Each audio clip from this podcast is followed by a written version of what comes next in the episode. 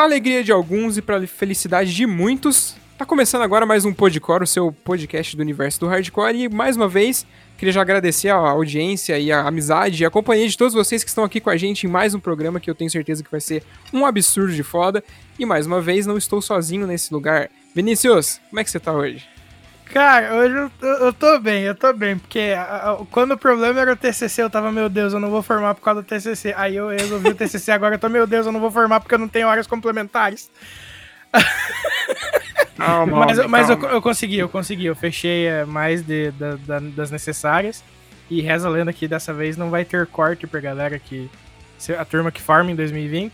Não uhum. vai ter, tipo assim, ah, só pode ter X horas de tal coisa. Ou certificado de 48 horas de tal coisa só vale 40. Não vai ter essas limitações. Então acredito que eu consegui, Fábio. Ai, coisa maravilhosa. Vou fazer um post pra você lá no podcast. Vinícius formou. Aê, parabéns. Tá ligado? Muito bom. Brincadeira, não vou fazer isso, não vou te expor dessa maneira. Não, o pessoal que tá ouvindo isso aqui já tá ligado, já não, não. precisa expor, não. Mas enfim, tá começando mais um episódio. Fica aí com a gente que o papo vai ser brabo hoje. Já voltamos. Fica aí que nós já volta.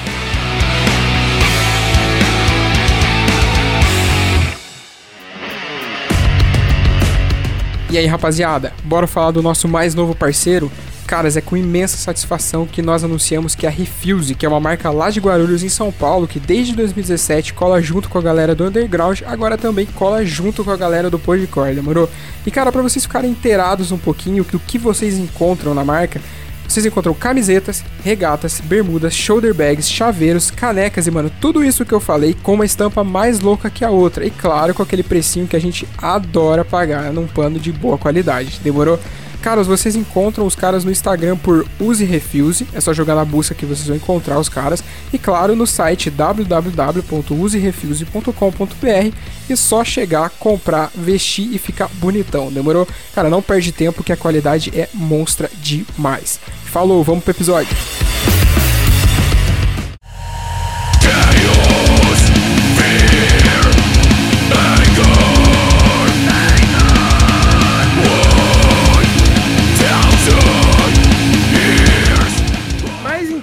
Voltando aqui, uh, hoje a gente vai conversar com o Luca e com o Ricardo, com os manos da Bonfire.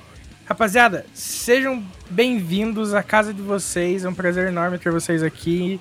Fale um pouquinho sobre vocês. Enfim, fiquem à vontade. Salve! Salve! Obrigado pelo espaço. Eu sou o Ricardo, guitarrista da Bonfire Season. E e é isso aí, né? é, eu sou o Luca, vocalista da Bonfire Season, e tamo aí. Valeu pelo convite. Que isso, a gente que agradece vocês terem topado e já adianto que quando, ó, vou falar a verdade, vou, vou explicar como é que o som de vocês chegou para mim, que aí eu passei pro Vini também. Demorou. É, a, gente, a gente tem bastante contato com o Eric, inclusive abraço para ele, que deu um sustinho na gente semana passada, mas é, tá, ficou tudo bem, tá tudo certo. Mas ele me mandou quando vocês soltaram o primeiro single desse trabalho que sai esse ano, que é o 1000 Years of Pain, correto? Isso. Exatamente, ele mandou falando, ó, oh, tá saindo aqui esse, esse som desses malucos aqui, ouve aí se você curte, pá, daí a gente já começou a trocar ideia, aí quando foi pra quase saiu de vocês, agora ele veio de novo, eu já tava com a ideia de chamar, mas ele veio e falou, ó, vamos fazer um trabalho aqui agora porque o EP deles, o EP não, perdão, o álbum deles sai esse mês. E foi por causa deles, e mano, eu achei animal o som de vocês. Daí eu fui no, no EP antigo, e antes da gente começar o programa, é, você, você, o Ricardo citou que a diferença de qualidade de som do EP pro trampo novo tá um pouco, né, discrepante, assim, a gente consegue ver uma, uma melhora, digamos, né? E eu, eu tava ansioso pra caralho pra trocar essa ideia com vocês. Enfim, vamos começar com vocês contando como que vocês começaram na música pra galera. Pô, da hora. É, na real, não é nem a questão de qualidade, assim, porque eles foram gravados no mesmo estúdio, no Dual Noise.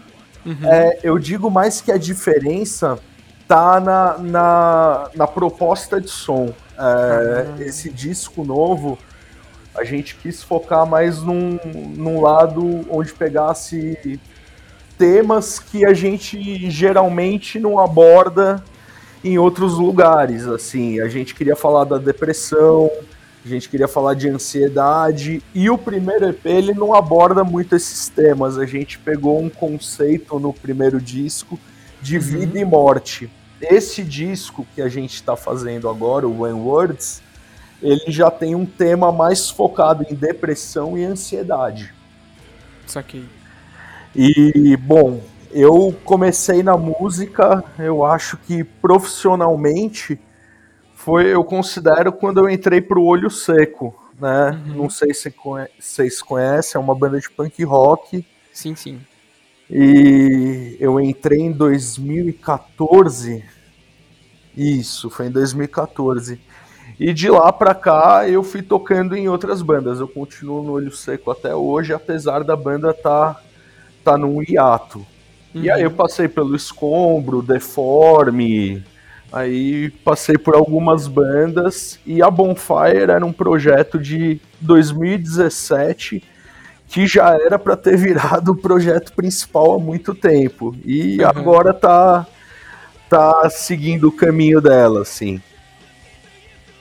E antes de ser tipo, que você falou profissional, né, que você considera profissional desde quando você começou, mas antes disso, como que você entrou na música? Então, na música, eu sempre, desde pequeno, eu sempre fui muito interessado em, em, música, em instrumento, essas coisas. Eu comecei, eu acho que eu tinha 13 anos, 14 anos, eu tentei tocar bateria. Uhum. Mas eu não tinha é, o mínimo de habilidade para isso. Eu tentei fazer umas aulas, não, não me habituei. E eu acho que eu comecei um, dois anos depois a tocar guitarra e ali eu me encontrei. Uhum. E eu fui tendo bandas de colégio, tocava em, em festivalzinho que tinha, mas eu considero que, que a chave virou mesmo quando eu entrei pro Olho Seco, que foi quando as coisas começaram a se profissionalizar, foi quando eu comecei a, a viajar, a ver o que, que era sabe, tocar profissionalmente em questão de cachê, em questão de estrutura e uhum. tudo mais. Por isso que eu considero que ali foi quando o negócio profissionalizou. Antes era um negócio muito mais amador, de você tocar por por querer tocar mesmo, por mostrar, dar as caras assim, tendo cachê, não tendo cachê, ou tendo estrutura, não tendo estrutura, que são coisas que hoje em dia a gente tenta já dar uma selecionada, pelo menos em ter um som de qualidade, ter uma estrutura para tocar.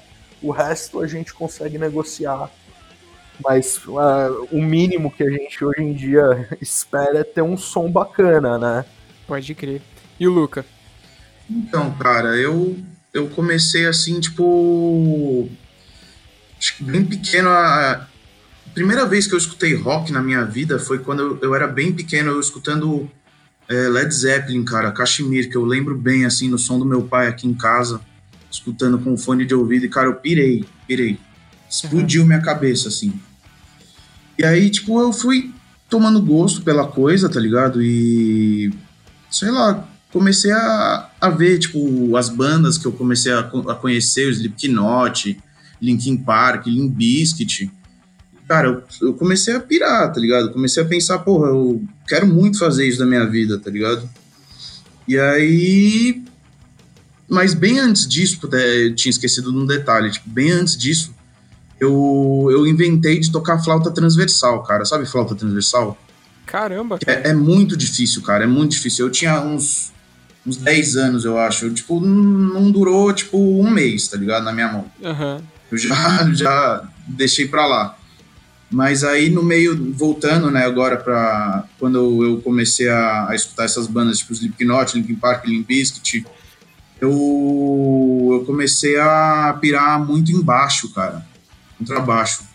Uhum. E aí, tipo, troquei a flauta transversal por um baixo lá na Teodoro Sampaio, tajimão básico, mas também não virou nem dois meses na minha mão.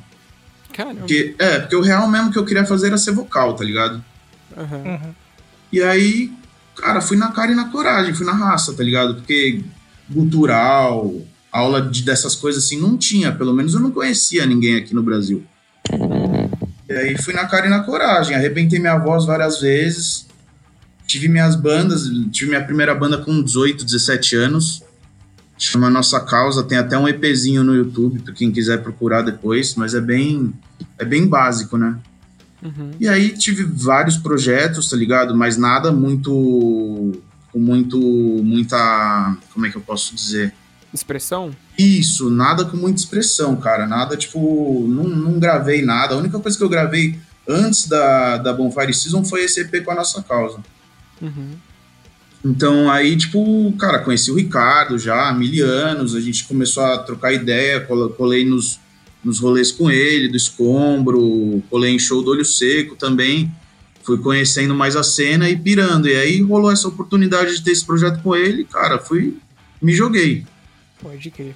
E, mano, é, vocês falaram que começaram por alguns estilos, né? Por algumas bandas e tudo mais. Como é que vocês chegaram na música pesada de fato? Porque, por exemplo, o Ricardo, ele tocou no Escombro e não é uma música levinha, né? Não é, tipo, o mesmo patamar ali do Linkin Park, por exemplo. É, é um bagulho cabuloso. Como é que vocês chegaram? E o Ricardo, o, o Luca, eu não escutei aquela banda que você gravou, mas acredito que também seja algo mais pesado, né? É. É um metalcore meio básico, assim, vai. Pode crer. Como é que vocês chegaram nesse, no, no som, na sonoridade pesada, assim? Como é que isso entrou na cabeça de vocês? Fala aí, Luca. Cara, preciso pensar um pouco. Porque eu fui, eu, fui, eu fui descobrindo as bandas assim, tipo, comecei no metal, aí depois, tipo, fui direto pro metalcore, As I Lie Dying, Killswitch Engage, uhum. é, tem uma outra também, aquela do Dis, é, Discalling, é... É, All That Remains. All That Remains, isso. Cara, eu fui conhecendo essas bandas e, e fui indo, tá ligado? Eu, eu comecei, eu fui direto no mais moderno.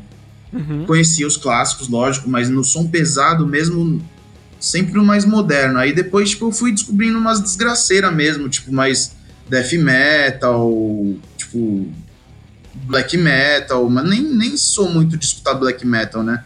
Uhum. Mas, tipo, eu piro muito hoje em dia em death metal, mas a primeira banda de death, death que eu escutei mesmo foi.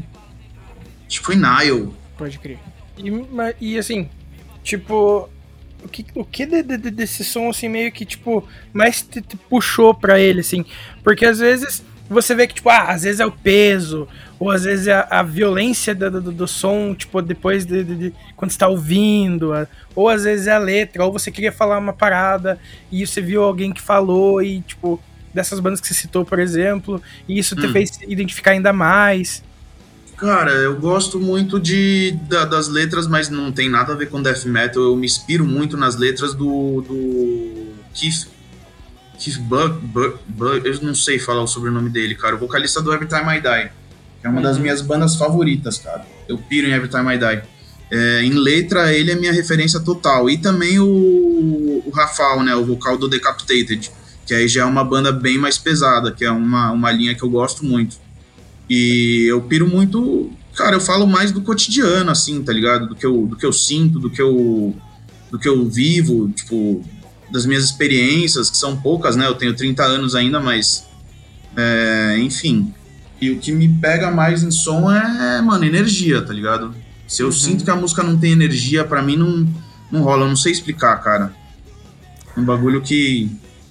Tipo, não, eu de... acho que é muito do feeling do som, né? De ter é... um um punch, assim. Eu acho que a música do peso pelo peso, se ela não tem dinâmica, ela fica, sabe, quase que só um barulho. Eu acho que o, o interessante é, é, a dinâmica, é ir para baixo, depois sobe. É a música ter essas variâncias, variantes, não sei como que é o certo, mas de dela, dela ter o dinamismo mesmo. Pode eu acho que é isso que transforma a música bacana, né? Que foi o que a gente tentou colocar nesse disco novo, né? Ela, ele, mesmo as faixas mais pesadas, elas têm algum momento que elas dão uma puxada um pouco para trás, né? Uhum. É, altos e baixos, né? Tipo uma montanha russa. Vai dosando a intensidade, né? Aos poucos, assim. Isso, sem, sem entregar o, a, a, desgraça logo de cara. Assim, é. Maravilha. Pô, do jeito que você falou aí, um, um, um, gênero que eu escuto bastante, que veio na minha cabeça com, com essa descrição que você falou é o tal do hardcore beatdown, tá ligado? Sim, sim. Que é aquela parada que vai pá, pá, pá, quando vê dar uma descansada, pá, pá, pá, descansa de novo, tá ligado? Então, o hardcore trabalha bastante com essas dinâmicas, né? De tem uma uhum. hora que a banda tá, tá comendo solta e do nada para, fica só bateria e baixo, aí o uhum. vocalista entra e quando você vê já descarrilhou tudo de novo. E, e que eu acho que é uma coisa que no metal tem menos, né? Geralmente Sim. eles já entregam, por exemplo, você pega uma banda de thrash metal, não estou dizendo todas nem generalizando, mas que geralmente já começa é uma britadeira do início ao fim. Exatamente. Possessed é assim, né? Sim, o Possessed, o Morbid Angel, uhum. o, o, próprio Death, mas o Death tinha mais melódico assim no tinha. meio. Mas, é, esse negócio de, de entregar a porrada do início, assim, e, e não ter muito dinamismo, né? Ficava na desgraça o tempo inteiro. Sim, exatamente. Mano, e o que vocês fazem, tipo, fora da música, assim? Cara, eu, fora da música, eu toco guitarra, brincadeira. Fico estudando. Cara, eu me foco só na guitarra e eu faço joias também. Que massa. Então, eu faço algumas pulseiras, eu faço anéis, tudo 100% manual, né? Mas meu foco sempre foi a música, né? Uhum. Eu larguei a faculdade nos últimos seis meses. Eu tava pra mim. É, então, eu tava, tava pra concluir e foi quando eu fui chamado para entrar no Olho Seco. Uhum. E tinham muitos shows, eu lembro que eu falei, né, que foi o, o, ponto de virada, porque eu era um cara que, sei lá, tocava duas, três vezes por ano ao vivo. E aí, quando eu entrei pro Olho Seco, no primeiro ano eram 40 shows. No segundo tava confirmando, mas era mais 50. Que a gente fazia uma agenda já. Tipo, bem antes a gente já agendava um ano e o próximo. Uhum. É, então, assim, qual que foi a pergunta? Eu até esqueci. O que, que você faz fora da música? ah, é, então. E aí eu saí da faculdade porque meu foco foi total é, tocar. Então uhum. eu foquei no olho seco e as joias elas são em paralelo a isso, né? Uhum. É, mas eu faço isso, eu faço joia. E, mano, você fazia faculdade do quê? Eu fazia de rádio e TV, na né, Morumbi, cara. Que massa. Que foda. Eu tenho uma, uma conhecida, namorada de um amigo, que ela formou em rádio e TV ali na, na Embi. Então, eu fazia no, na Bresser Moca, era o meu campus. Uhum. E eu achava irado, cara. Assim, eu gostava muito. Eu, por mim, tinha me formado. Mas, assim, quando eu vi a emoção de tocar ao vivo, de você ter uma porrada de show. Uhum. É, eu nem tentei conciliar, eu já desencanei, fui direto pra guitarra, né? Mas, e tipo, qual, e as joias eram, é, era uma, um negócio que eu conseguia levantar um dinheiro, mas uhum. que eu monto o meu horário, né? Então a agenda de shows eu tocar, agora não tá rolando, né? Mas antes, Sim. quando eu tinha bastante show, era um negócio que eu conseguia levar em paralelo e que não me atrapalhava. Pode crer. E, tipo, mesmo com a bagagem que você. Ficou faltando seis meses para você fechar a facu, mesmo com a bagagem que você tirou, você não trampou com isso mesmo? Só largou mesmo? Não, eu desencanei, cara. Tanto que hoje em dia, basicamente, eu não lembro nada que eu aprendi, assim. Pode crer. Eu, eu lembro o básico, assim, o básico do básico, mas eu foquei 100% na guitarra. E aí, pouco tempo depois do, do Olho Seco, veio da Rua, que era um outro projeto meu de participações. Aí veio o Escombro, então eu não tive nenhum respiro para dar uma terminada no, no curso, mas também não tive vontade, né? Então não uhum. adianta eu falar também que foi só só o tempo que não dava, porque eu também não tive a mínima vontade de terminar quando eu vi que dava para para tocar e, e, e, levantar um dinheiro com isso. Legal. E no Escombro você chegou a gravar? Chegou, né? Eu gravei todos os discos do Escombro, menos o último, que foi o Cicatrizes. Ah, foi do primeiro EP que é em parceria com o da rua. Uhum. Depois veio o Self-Title, que é o da gravata. O uhum. Eutanásia Social. E aí, logo na sequência, foi o Cicatrizes, que eu comecei na composição, mas no final eu não cheguei a gravar o disco. E aí já foi o novo guitarrista, que é o Renato. Pode crer, manjei. Eu lembro de ter visto uma, uma live de vocês no Senna, e era você tocando. Era aí, eu. Aí quando soltou o material novo, até quando, um pouco antes de sair o Cicatrizes, eu fiz um texto pro, pra um site que eu escrevo. E aí eu olhei na foto e falei, cadê? Tá estranho isso aqui.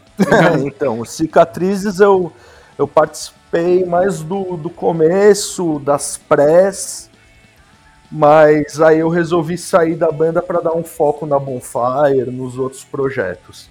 Saquei. E o Luca? Cara, eu faço faculdade de moda, mano. Que massa, velho. É. Eu tô tentando me formar já faz uns 10 anos. Mas é... Mas é isso, tô na, na eterna luta aí. Sei como é, amigo, é. sei como é. Eu faço faculdade de moda ali na Santa Marcelina, aqui em Perdizes. Uhum. Eu, eu, eu tô fingindo que eu sei onde é, tá? Porque São, São Paulo capital. é, no bairro onde eu moro, aqui, é perto, perto da Paulista, sabe? Ah, é que o Luca fica na mesma novela que eu, né? Ele começa a faculdade, aí as bandas começam a dar certo, ele tranca a faculdade. É, é já tranquei coisa, agora assim. por causa da pandemia. Putz. Ah, Nossa, eu quase tranquei merda, né? também no, na pandemia no meu último ano, hein? Dei, eu tô, peguei, dei o azar de estar tá no último ano, né? Daí meu Nossa. último ano foi todo é, via EAD, tá ligado? E daí, tipo. Nossa ah, tem uma matéria que a gente faz um curta, cara. Que a gente tem a Nossa. matéria audiovisual. Né? Em publicidade a gente tem a matéria audiovisual. Que a gente produz um curta. Uhum. E daí, infelizmente, a matéria que era mais bacana, assim, essa, na minha opinião, né, no quarto ano, a gente teve de uma forma bem. Tipo, a gente teve algumas práticas e tudo mais, mas o curta mesmo a gente vai ter que fazer de forma, entre aspas, improvisada, né? Porque é como dá pra fazer agora. E aí é uma é. matéria bacana, mas que você acaba não aprendendo do jeito que você gostaria de aprender, uhum. né? É, perde uhum. muito, cara. Por isso que eu tranquei, cara, porque meu, meu curso é, é muito prático, tá ligado? E eu não me adaptei no EAD. Não, não consegui, cara, não tive essa manha. Uhum. Aí eu tranquei, né? Quando voltar tudo ao normal, né? Espero que volte algum dia. Eu, eu volto. Se não tiver a milhão com a banda, né? O que eu espero que esteja. Ah, tomara que esteja, tomara. É, que esteja. pô. Claro. Eu quero voltar aos shows, né? Nossa. Nossa, vida, mano. Eu mais quero. Nem brinca. A gente que tava. Teve desde sempre banda, na verdade. Agora que por causa da pandemia acabou que a gente desativou o projeto. Estamos com um projeto novo aí pra sair. É... A falta que faz é bizarro, né, mano? É. Cara, eu, fico... é, eu acho que para quem tá acostumado a tocar, não precisa nem tocar muito, não, não precisa ser uma frequência, mas quem sente subir no palco, tocar. Não precisa nem ter palco também. Sim. mas, mas, de tocar ao vivo, assim, para que tenha três, quatro pessoas assistindo e curtindo, já já bate uma, uma falta muito grande, sabe? Hum, e ainda mais quando você tem a oportunidade de tocar é, em lugares bacanas, com bandas bacanas junto com você, aí fica inevitável a saudade, né? Exatamente, cara. E todo o rolê, tá ligado? De, de, se deslocar até o lugar, montar as paradas, desmontar na correria pra outra banda subir, mano, faz falta demais essas paradas. O perrengue, né? O famoso. Pô, trombar os amigos tal. Foda. É, dá saudade até de estourar Tudo, a corda cara. no meio da música pra você ter que tocar a música de novo, sabe? Putz. Olha o que aconteceu. Saudades é. do cara, não vai caber as coisas da bateria no meu porta-mala, você vai de carro também? Nossa. Ah, não, isso eu não tenho saudades, não. sinceramente, disso eu não tenho. Não, eu tenho que dizer que tenho saudade porque o Fábio é o baterista, ele tem que agradar. Ah, ah então. É...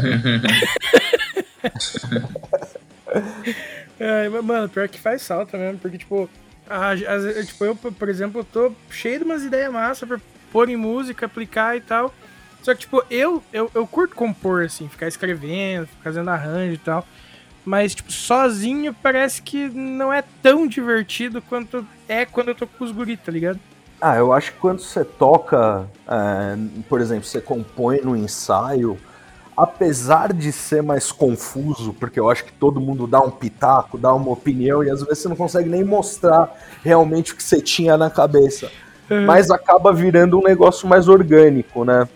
Do que você chegar a criar na sua casa e não ter um, uma opinião externa de tá legal, não tá legal, uhum. faz isso, não faz aquilo. A gente acaba se guiando só pelos nossos ouvidos e nem sempre o que é bacana para mim vai ser bacana para você ou pro, pro público, né, que vai ouvir. Uhum. Então a gente acaba perdendo, eu acho que um pouco dessa referência. Bem isso. E mano, com o Bonfire vocês chegaram a, a fazer bastante show? Não. Nenhum. Nenhum, Caraca, cara. Nem com o é. lançamento do, do, do, primeiro EP? Não teve hum. nada? O lançamento não. do EP foi no meio do lançamento do Eutanásia Social do Escombro. Ah.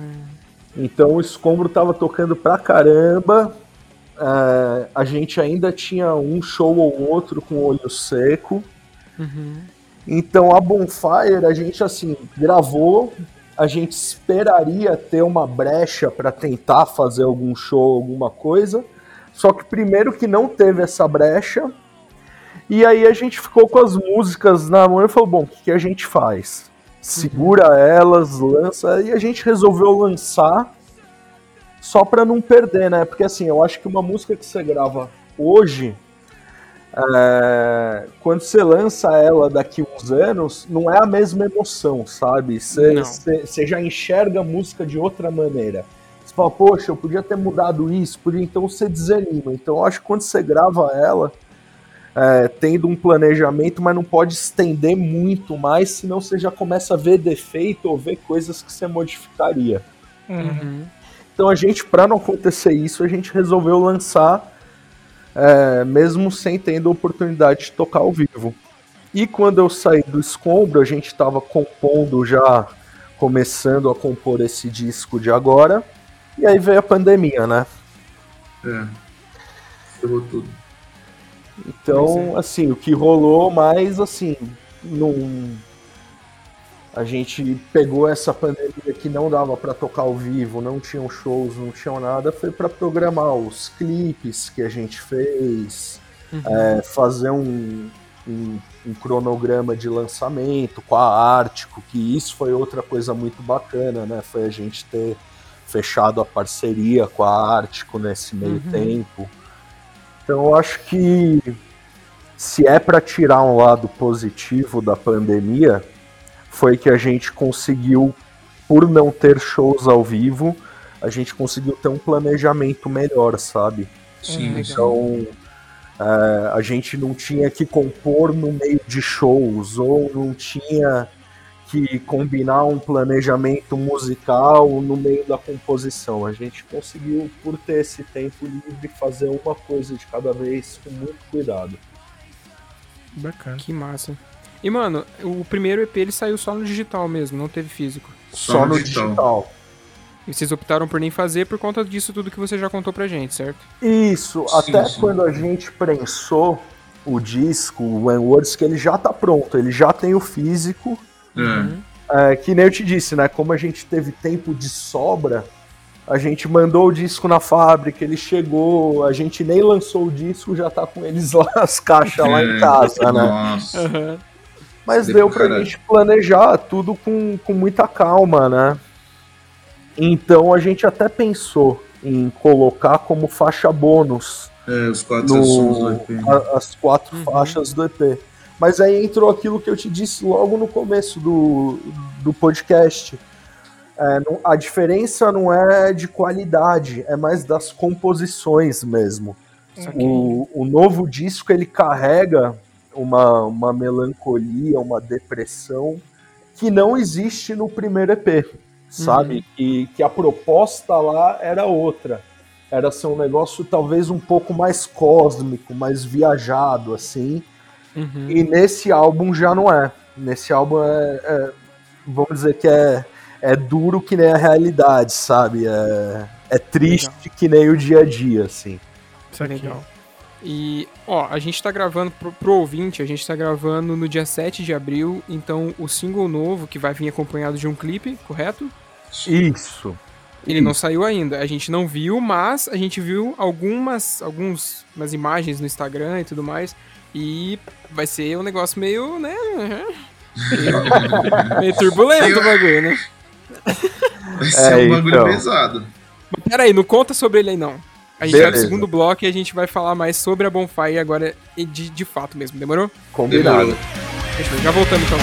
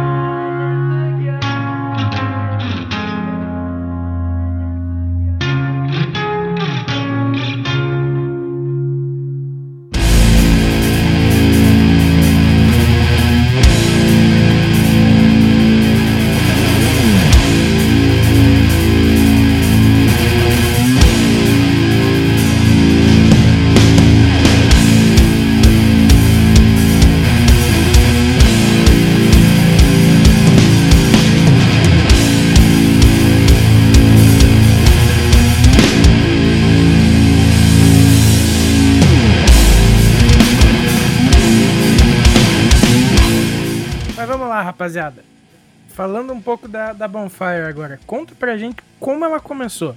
Ah, cara, começou com. Eu tava sem banda, né, na época. Tava sem uhum. banda, tava sem projeto.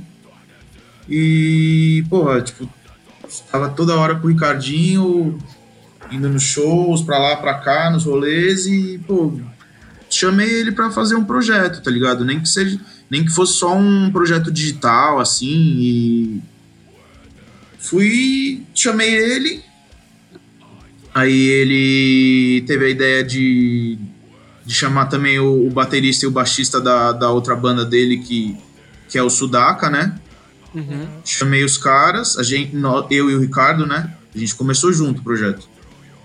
E aí a gente começou a, a, a, compor, eu e o Ricardo na casa dele, pô, começou, a gente começou a ver que tava ficando da hora. E foi, a gente foi pro estúdio cara e coragem no estúdio e gravamos, cara. Basicamente foi isso. Não... Sei lá. é complicado falar de começo, né, é, né, mano? É, tipo, porque, assim, foi uma coisa assim de, de um rolê, tá ligado? A gente deu, deu estalo em mim, eu, pô, vou chamar o Ricardo pra fazer um projeto. Aí chamei, eu tava na casa dele, eu acho até.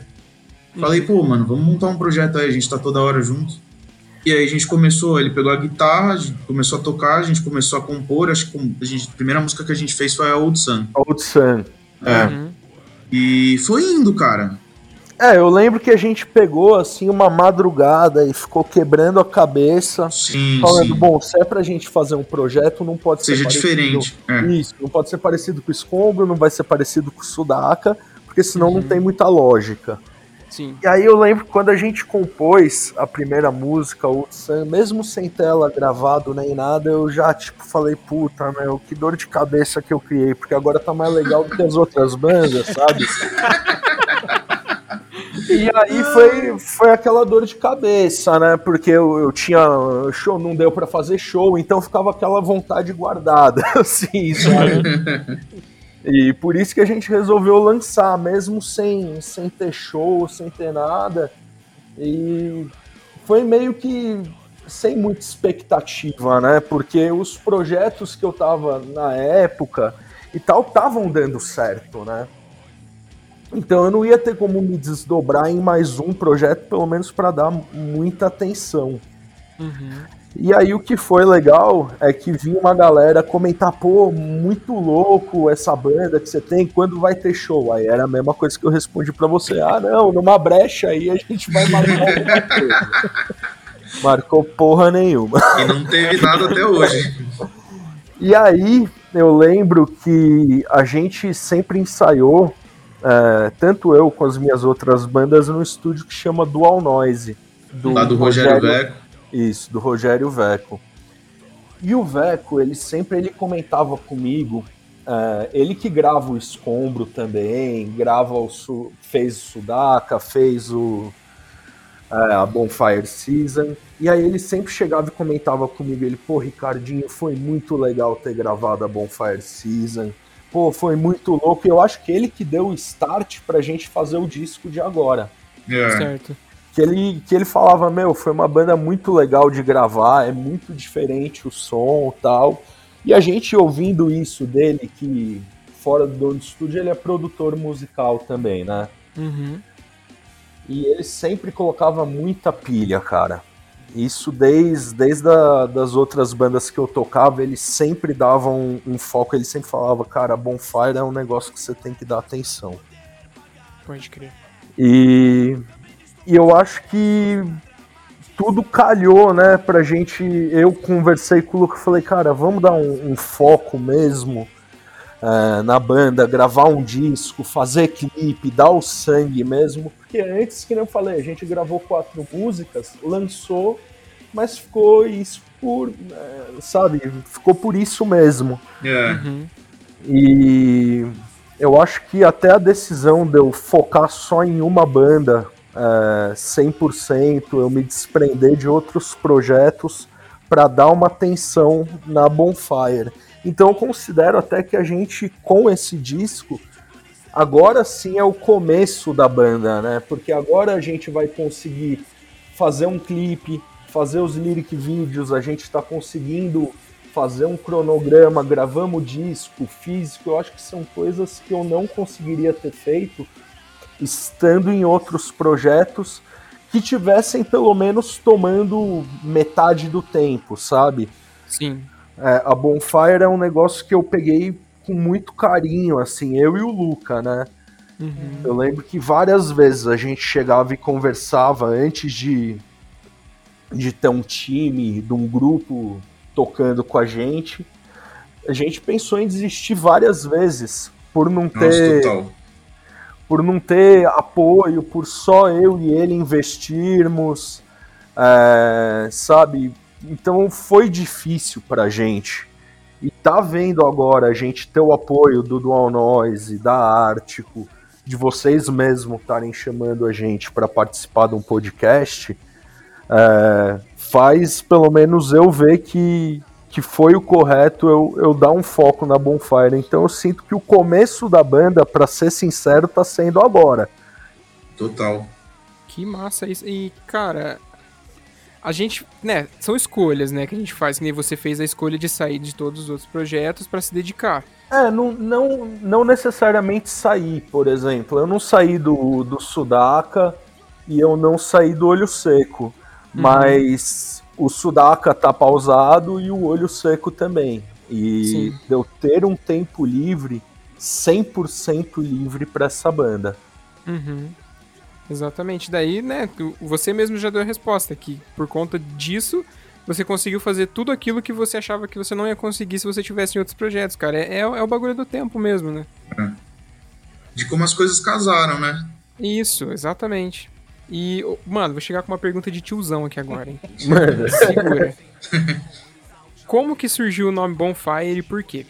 Cara. Bom, vamos entregar aí o mistério, vai, de uma vez. Olha. Segura.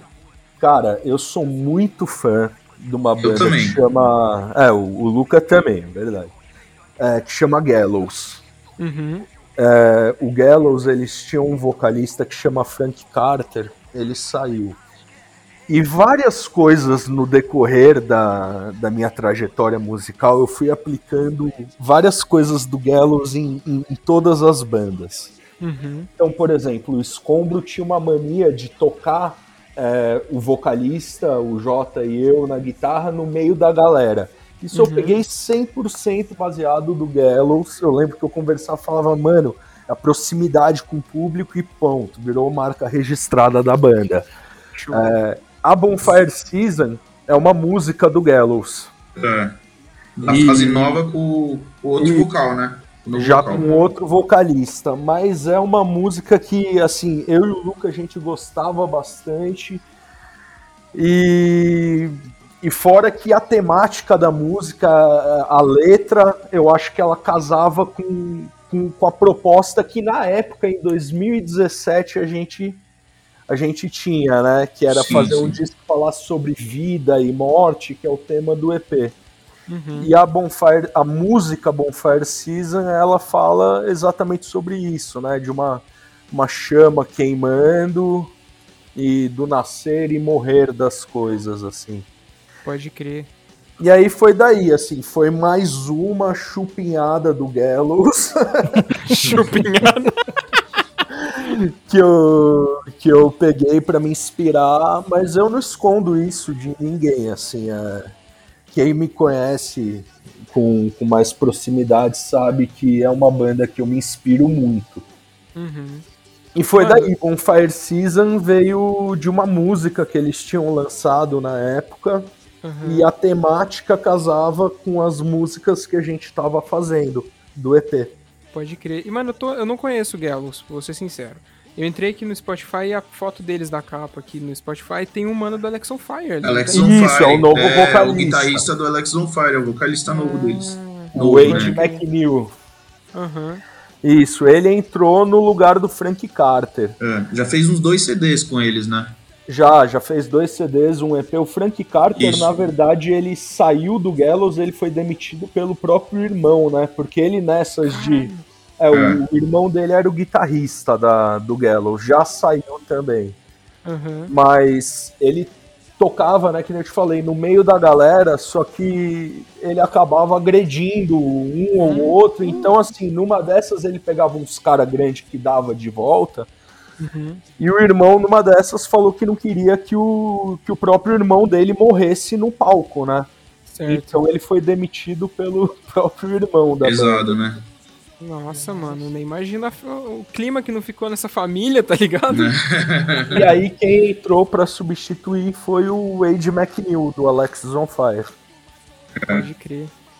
Que doideira. Eu é, realmente não conheço o som, vou escutar depois que a gente desligar aqui, porque só de ter ele ali na, no bagulho, porque eu sou muito. Eu gosto muito de Alex on Fire, tá ligado? É monstro. E vou, vou escutar pra ver qual é que é a fita deles. Cara, não é que seja uma, uma referência muito confiável, né? Mas a Rolling Stones, a, a, revista Rolling Stones há muito tempo atrás, uhum. coisa eu acho que 10 anos atrás, foi quando o Gallows lançou um disco que chama Grey Britain. Uhum e conta de uma noitada é, em Londres. Então começa a noitada num pub deles bebendo até para um desfecho trágico assim. Porra. E todos os clipes do desse disco eles contam uma história. Então é como se você estivesse vendo vários momentos da noitada, começando pelo pub deles bebendo e se divertindo, até terminar numa faixa que dá um problema policial e enfim, e aí dá mó, mó problema. E já entregando mais uma coisa que a gente se inspirou neles é em fazer os nossos clipes contando hum. uma história, né? É, conectado, então, esse, né? Esse clipe que vocês viram as fotos e tal que você comentou, ele é a parte 1 de talvez duas ou três continuações que vão sair nos clipes. Sim. Massa. Então, esse primeiro a gente tá pegando. O, o disco ele fala sobre traumas, dores, ansiedade e depressão. Uhum. Então, essa primeira faixa a gente resolveu fazer da dor física. Então, por isso que são cenas de tortura, é, do cara realmente sendo agredido. Agora, a partir desse clipe, a gente vai desdobrar na ansiedade que esse dia causou, de, uhum. dele ter sido torturado, na depressão, e aí nos outros clipes vão. É, é como se esse fosse o, um empurrão do que, que vai acontecer com o protagonista. Uhum. Levar ele para uma, uma tortura mais psicológica, né, no próximo. Isso. Uhum. E, e, mostrar que às vezes a, a dor psicológica é tão grande quanto a dor da física. tortura física. É. Sim. Que, é, que na verdade foi esse o sentido da gente colocar o clipe da, da tortura, né? Não foi meramente uma, uma questão de ah, vamos pôr um cara sendo espancado aí e tudo bem. Não era violência pela violência. Uhum. E sim traçar um paralelo que às vezes uma palavra pode ser tão. É, pode machucar tanto quanto uma agressão física. Hum. É... é pelo nome da música, né, que vai ser do primeiro hum. clipe. Que é When Words Cuts Deep Like a Knife. Quando, uhum. quando a palavra corta mais fundo que uma faca, né? É. Sim. Então aí no começo, agora nesse primeiro clipe, a gente tá colocando a faca. aí agora nos, nos, próximos vai ser o desdobramento, né? Legal. E os próximos vêm depois do lançamento do, do Full mesmo? Depois do lançamento Sim. do Full. Isso, a Pode gente já gravou o primeiro clipe e agora a gente tá terminando de fazer o roteiro do segundo. Uhum. Que vamos dizer, seria a continuação do que, que aconteceu com o rapaz ali que tá passando perrengue, né? Pode crer. É, o bom, o bom disso, cara, isso é uma sacada também, para falar a verdade. Vocês puxaram do Gallows, né? Você disse isso, que é o lance da continuidade no material visual. Mas isso é uma sacada, porque é, quem não, não escutar isso aqui que a gente tá conversando e não souber disso, quando assistir o segundo clipe, vai lembrar do primeiro, tá ligado? Sim, sim. Cara, é, é fantástico isso.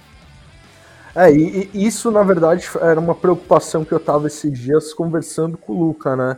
Uhum. Que eu uhum. não queria que o pessoal assistisse o clipe é, e agressão por agressão, sabe? É, primeiro porque não, não condiz com o que a gente pensa, nem nada, sim, né? Sim. A gente não é, não somos agressivos, você conhece com a gente, a gente é, é dois gordinhos que gostam de comer hambúrguer, sabe? e, ah, definiu é perfeitamente. É, ninguém é malvado aqui, ninguém tem nada disso. Mas a gente queria fazer esse paralelo mesmo de dor física e dor psicológica. E dentro disso entra ansiedade, depressão e tal. Então eu conversa, eu estava conversando com ele como que a gente pode fazer para a pessoa que está assistindo desavisada não achar uhum. que a gente está simplesmente colocando um cara sendo torturado e é isso por isso mesmo. Uhum. E aí que veio a, a, nossa ideia, não, vamos fazer uma continuidade, porque a gente mostra esse lado violento, mas depois vai ter um outro lado, vai ter um desdobramento da história. Então é que nem você vê um filme que a primeira parte tem eventos mais agressivos e na segunda parte você tá tratando com isso, sabe? Certo. É tipo a volta do Vietnã. Você volta da guerra tão traumatizado quanto você estivesse lá. É tão uhum. aterrorizado quanto, né? Exatamente. E, mano, você falou. Na, no primeiro bloco você falou disso, agora você falou agora há pouco também, que esse trampo novo de vocês ele vem com, com uma proposta diferente do primeiro, que é tratar mais de temas melancólicos, depressivos, que é o que a gente tá falando até dos, dos clipes aqui e tudo mais.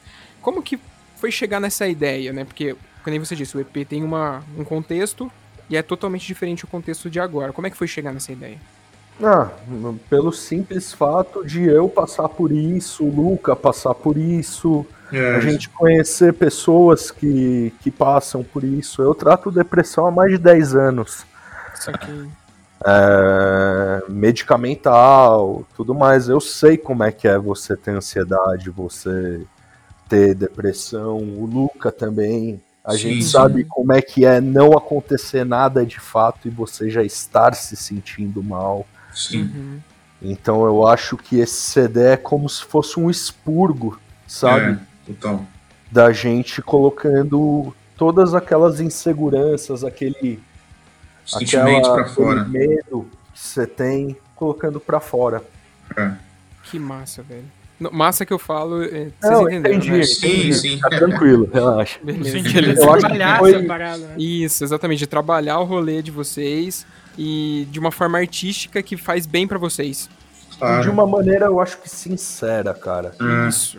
Porque, assim, eu vou falar, eu vejo muita gente falando de, de depressão, de, de problemas e tal, de uma maneira muito superficial, sabe? Uhum. É, eu vejo, eu toquei hardcore por muito tempo, participei da cena e eu vejo que muitas bandas de hardcore elas falam de superação, de você melhorar e tal, mas poucas conseguem falar de quando você tá mal, de quando uhum. você tá no momento ruim. Geralmente é da superação, é aquele ponto de virada, assim, mas nunca do, do problema da depressão, de como que é estar tá no fundo do buraco, no fundo do poço. É, como que é você tá encarando seu pior inimigo olhando no espelho, sabe? Sim. Então é, é um tema que a gente quis abordar nesse disco de uma maneira quase que pessoal, assim, sabe? Tem faixas que o Luca conta de experiências pessoais dele, tem faixas que a gente cria personagens, mas contando e dando a entender o que a gente sente, né? Sim, é, sim. o que eu sinto, o que o Luca sente. Tem uma música nossa, vai ser o próximo single que vai sair, que é a Geometry of Black. Uhum. A gente fala que, que é engraçado, que às vezes parece que a gente atravessa uma linha que, que é tênue, que de, de um lado, de, da linha para cá, você tá bem, da linha para lá você tá mal, e que é, Uhum. é simples como atravessar essa linha, você já, já se torna outra pessoa, já entra em outro clima, que é a depressão, né, cara? É um negócio que vem do nada, parece que você atravessa essa linha e você se torna outra pessoa. É, seus pensamentos positivos mudam do dia para noite, do, de um segundo para o outro você tá feliz e do nada você começa a ter uma outra visão, uma outra perspectiva das coisas. E então é uma faixa que fala disso, desse, é, exatamente desse ponto, que é de você sair de um, de, um, de um estado positivo e ser jogado num lado negativo. Uhum. Tem a When Words Cuts Deep Like a Knife, que a gente conta de como que as palavras distorcidas podem machucar tanto quanto agressão física. É, tem uma outra faixa que a Enter the Void, ela fala que é você se perdendo dentro de você mesmo, da sua própria escuridão. É. Uhum. É, a gente tentou, conversando, eu e o Lucas, sintetizar nas músicas é, coisas que a gente sente. É. Tudo que a gente sente, tudo que a gente vive, né? No, É, no dia a é dia. experiências, né? Experiências próprias, assim. Sim, sim. Pode crer. E, e, fazendo um paralelo com aquilo que você disse, que tem algumas bandas, não sei se algumas ou várias bandas, na verdade, que você falou. Você, você tem mais conhecimento do que eu. Que tem essa, esse start para fazer letras de superação, mas são poucas que têm o start para fazer a, uma letra que trate realmente do sentimento e faça as pessoas se identificarem com aquilo que elas estão ouvindo em momentos específicos, né? Porque você não precisa, tipo, totalmente ter depressão, ou sei lá, tá num problema muito difícil para você se identificar com uma coisa que já tá, tipo, basicamente resolvida, digamos assim, né? Que o ponto de virada lá na frente, que é o que você usou de, de exemplo, é basicamente como se já, você já tivesse levantado e saído correndo, certo? É que eu acho que é muito fácil você chegar e falar, ó, oh, tô melhorando, tô ficando bem, tá tudo em ordem. É, você tá numa perspectiva de vencer, sabe? Uhum. É, eu acho que é, não é todo mundo que se sente confortável em falar, não, eu perdi, tô mal, tô, tô triste, sabe? Você se Uhum. abrir numa perspectiva que você não tá vencendo, sabe? Uhum, que a sim. dor tá. os problemas estão vencendo. Então, assim, não, eu acho que as pessoas se sentem mais, mais confortáveis para falar das suas vitórias e não Sim. dos seus, da- dos seus problemas, das suas fraquejadas, sabe? Uhum. Do- das suas dores. É, é- é um negócio meio pessoal, sabe? Não é todo mundo que se sente confortável. Sim. E tem foi, todo- assim, que nem eu disse, foi um expurgo, né, gravar esse disco. Foi, foi a gente colocando pra fora o que a gente sente. E a É, maioria das vezes a o que a gente sente não, não é positivo. sim, eu, sim. pelo menos, não consigo olhar pra, pra janela, pra rua e ter uma perspectiva positiva das coisas. Sabe? Fazem 10 anos que eu olho pra janela e não tenho uma perspectiva positiva. Que eu olho e eu não vejo as coisas melhorando. Eu não vejo. Eu consigo enxergar pontualmente quando uma coisa melhora, mas eu não acho que a gente tá caminhando pra um. Para algo melhor, sabe? Sim. Então, mas isso é uma perspectiva, é uma visão pessoal minha, sabe? Não Uhum. tô dizendo que o mundo está piorando, nem nada, não, é a minha visão pessoal. Eu, eu passam os anos e eu vou vendo que cada vez as pessoas estão mais frias é, com relações mais distantes, menos sinceras, fazendo, sabe, tudo pelo like e, e não uhum. pela pessoa, assim, sabe? Uhum. Você comenta, você comenta meus pêsames para alguém que morreu, para as pessoas verem que você comentou e não Sim. porque você se preocupa de tal pessoa ter falecido, sabe? É Sim. É mais pela imagem de, ó, oh, não, poxa, eu tô, eu tô dando meus pêsames também. Ou de você compartilhar alguma coisa, não porque você se importa, e sim para você ter uma imagem de, ah, os outros vão ver que eu fiz isso e vão achar legal, vão gostar, sabe? Eu vivi é, com muita gente que fazia isso, é, que nem respirava, sabe?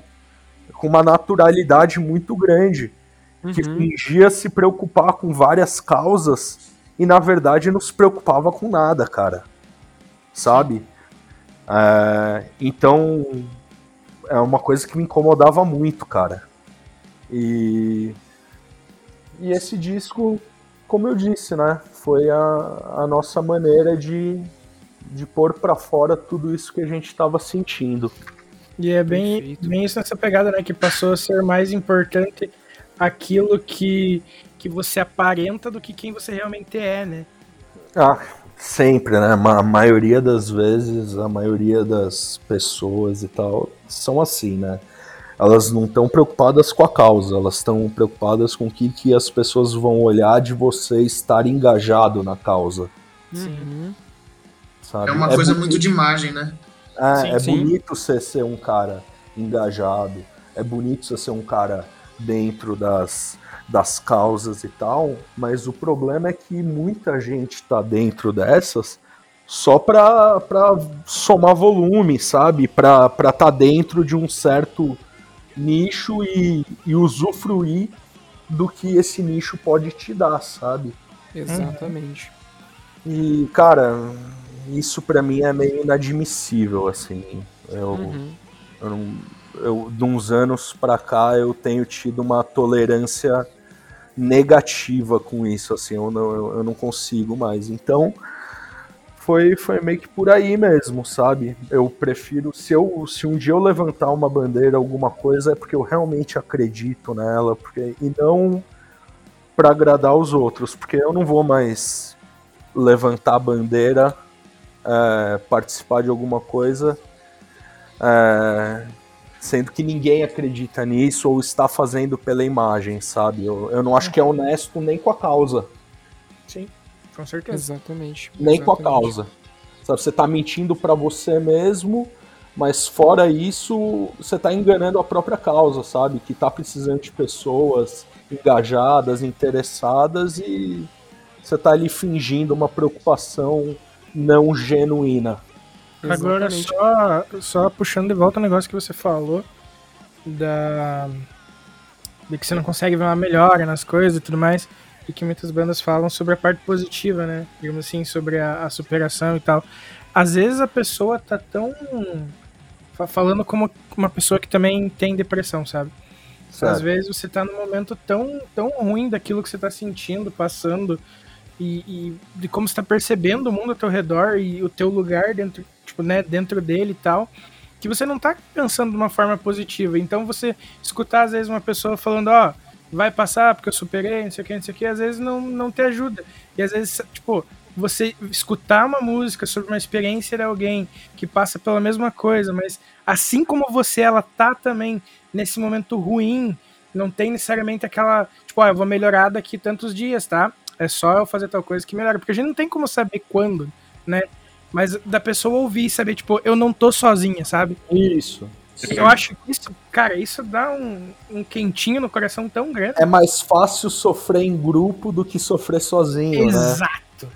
Resumiu bem o que eu tentei dizer. Muito bom. Mas é bem isso, bem isso. Então. Só que aí o que, que a gente não pode ter? É ter gente compartilhando essa dor e, na verdade, não sentindo ela. Exato. Pegou o ponto? Então, Sim. o que eu vejo às vezes é, é, é aquela, vamos dizer, embelezando a depressão, a tristeza. Ah, não. E não é bonito, cara. É um lixo, sabe? É um lixo Sim, acordar deprimido, você não conseguir. É horrível. E, e, e é não embelezar isso, mas quando você vê que tem gente que nem você, que não consegue ver outro panorama, que tá sofrendo tal, mas você sabe que você não tá sozinho. E o simples fato de trocar experiências já acalma. Uhum. E apoiar, né, um ou outro aí nessa caminhada, porque a caminhada não é fácil, né? Até você tá bem, até você ver uma luz no fim do túnel, né? Tipo, sim, não é do dia pra noite, né? E às Sim. vezes nem chega, né? É, infelizmente algumas vezes nem chega, cara. E aí fica muita gente, eu acho que esperando, esperando, esperando algo que não vem nunca. Sabe? Ah, quando que vai mudar a minha vida? Às vezes não vai mudar nunca. Então é, é o fato de você se adaptar e tentar viver da melhor maneira possível. Uhum. Sabe? Como é que Bem eu vou viver esperando uma política melhor no Brasil? Eu vou ter que nascer de novo, sabe? Então foda-se. Sim, é sim, é. tipo isso. Não, não adianta eu ficar sofrendo o tempo inteiro. Eu tento, sabe, viver da melhor maneira possível, sabe? Mas nem sempre a melhora vai chegar. E se, e se eu ficar o tempo inteiro uh, me afetando por coisas externas, você não vive, né? Exatamente. Para o tempo. Isso né? só piora a, a ansiedade, né? Nossa, total. Exato. Entra é num looping, né? Uhum. Você às vezes tem que dar o um tempo para você mesmo, né? Você ter o seu próprio tempo, respirar, você saber a hora de parar, começar. Uhum. Perfeito, exatamente isso. É, em fevereiro vocês lançaram o primeiro single, né? Desse novo trampo de vocês, intitulado Thousand Years of Pain. Isso. Ah, como foi a recepção. Ah, eu, eu, tenho um problema com essa palavra, velho. Eu nunca consigo falar essa. Como que foi a receptividade da, da galera com, com o som e tudo mais? Quer falar, Luquinha? Ah, cara, eu acho que, assim, a gente recebeu muita, muita crítica positiva, né? A maioria da, das pessoas que falaram comigo gostaram. É, muita gente falou, pô, que foda que vocês voltaram aí, tipo, que bom, né? Que o som tá foda e estão bem ansiosos para escutar mais, então acho que foi bem é. positivo, tá sendo bem positivo pra tá gente. Tá sendo até agora, né? É, a gente tá ainda, várias portas se abrindo o único ter sido o único som que a gente liberou ainda desse disco novo, eu acho que a gente ainda tá colhendo frutos dele, né? Ah, total, Sim. total. Ah, estar aqui no podcast é, Já é um, é exemplo, fruto, é um é. exemplo deles, Com né? Certeza. Não que assim a gente seja muita coisa, né? Mas, não, pô, cara, ah. mas a gente também não é. É, não, brincadeira, cara, mas sabe, só de, de ter um, um apoio, ter uma galera ouvindo, acreditando, a gente uhum. ficou muito feliz, cara. Pô, de coração, é, cara, maior com a, com a recepção. Sim. E principalmente em ver que tinha gente que gostava da banda, né? É. Uhum. Porque ela já existia, já tinha lançado o EP, tinha ficado por isso mesmo. Então a gente tá, vamos dizer, reapostando na banda, né? Sim, sim. Tipo, vamos, que nem eu disse, agora vai ser o começo mesmo, que a gente vai ter tempo para planejar, para fazer os lançamentos e tudo mais. Uhum. uhum. Legal, cara. E, mano, aproveitando que a gente fala, tá falando do álbum novo, né? Sexta-feira, lembrando para você que tá ouvindo a gente, a gente tá gravando na quarta-feira, dia 7 na sexta-feira do dia 9 de abril saiu o segundo single dos caras, com o clipe, né? Que a gente já conversou sobre isso aqui. E, cara, qual que é a expectativa para soltar o álbum inteiro pra galera? Ah, enorme, é grande, né? É enorme, não é nem grande, é enorme. Eu tô, cara, uma pilha de nervo pra ver essa porra estourar no mundo aí. Que foda. É, cara, eu, eu tô bem animado, cara. É. Tipo, sabe? a gente fez o disco, que nem eu te disse, a gente já tem ele prensado, a gente tá é. com as caixas ali. Então, o que eu mais vejo, o que eu espero é, é ver a galera, tipo, sabe, tirando foto com o disco, com o uhum. pôster, compartilhando a música. Eu acho que é ali que você vê que o trampo deu certo, sabe? Sim.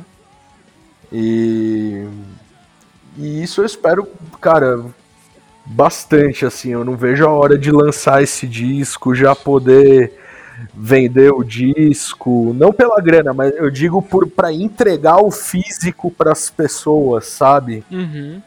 Porque eu acho que o CD só, só existe quando você pega ele na mão, assim, sabe? Sim, sim. Eu sou eu sou daquelas pessoas que ainda compra, né, CD, vinil, uhum. tal. E eu acho muito importante ter o físico ainda, né? Uhum. Então, quando sair o CD e já ter ele físico, já pronto, tal, para mim é uma coisa muito boa. Eu não vejo a hora de, de poder compartilhar essa sensação com as outras pessoas, né? É, Delas total. abrirem o encarte, olharem o pôster, olharem o disco. A gente fez um esquema de fotos bem legal. É, tem um pôster dentro. Então, assim, eu, eu não vejo a hora assim, de, de poder distribuir esse disco. Sim, porque a gente também a gente ficou planejando isso há muito tempo, né? Sim, cara. Ficou cozinhando tudo, mó, mó cota e, pô, uma ansiedade soltar tudo. Mas daqui a pouquinho tá, tá na tá mão aí, já. É. Tá nos finalmente, já tá tudo pronto e tudo programado para o lançamento, né? Então agora a preocupação é menor. É só ir soltando aos poucos. Legal. É uma pergunta que eu tinha separado para fazer para vocês aqui que ela é a última pergunta desse bloco, na verdade, mas, Vini, eu vou ter que puxar ela pra cima, mano, porque não, a gente tá no assunto. Você falou que um, você coleciona discos, muito provavelmente, pelo, pela maneira como você falou. Não sei se o Luca também coleciona. Mais é, ou menos. Mais ou menos. É, eu, eu gasto uma certa grana. É, o Ricardo bem mais, cara. Eu sou, eu sou testemunha viva disso. É, eu também sou desses, o Vini tá ligado, a minha Exato. mina principalmente, a mina briga comigo toda semana, tá ligado? Porque chega disco aqui em casa. É, Mas, mano. É complicado. Não, é um, é um vício, tá ligado? É a mesma coisa, sei lá, de você. Sei lá, fala alguma coisa aí que a galera compra pra caralho. Jogo de videogame, sei lá, hum. foda-se. Umas paradas Aquela assim galera que... viciada em jogo de, videogame, mas que fica comprando dinheiro no jogo pra Isso. tentar melhorar mais rápido. Isso eu acho que é mais vicioso que o jogo. Exatamente, é exatamente. Sim, porque é uma parada que se, tipo, chegou na tua mão, passa depois de tocar, acabou o disco, você, você vem pro computador, você acha outra parada que você comprar. Fudeu. Mas o, o, lance que eu queria perguntar é justamente mais ou menos o que você já respondeu, que é a importância de ter esse material físico para vocês, tá ligado? Qual é a importância disso?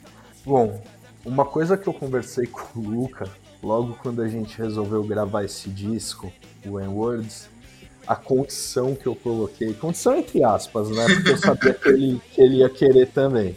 Uhum. Mas eu falei, esse disco só pode ser gravado se a gente fizer ele físico. Certo. Sabe? É, era a condição primordial, assim, tinha que ter ele físico. Uhum. Eu toquei é, há muitos anos atrás numa banda que chama Deforme. Uhum. E o Deforme gravou dois discos. Só que todo mundo que gostava da banda ou que conhecia, só conhecia o primeiro, porque o segundo não tinha saído físico. E na época a divulgação era não era que nem hoje em dia, sabe? Uhum. A gente não tinha nem Instagram na época. Então eu lembro como é que foi ter o disco, o disco era mais legal que o primeiro, só que meia dúzia de pessoas conhecia, sabe? Pode crer. Então eu acho que o, o CD físico ele é que nem um, um cartão, sabe?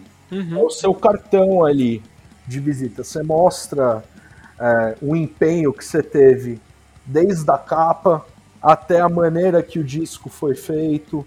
Se você fez só um envelopinho ou se você fez um digipack gigante, você mostra o seu comprometimento a partir do disco físico. É, você falou, né, há pouco tempo atrás de, de, eu comprar CDs, de eu colecionar, e eu percebo exatamente isso. Por que, que a maioria esmagadora dos meus discos são importados? Porque o encarte é outro, a, uhum. a arte é outra, parece que a impressão é diferente.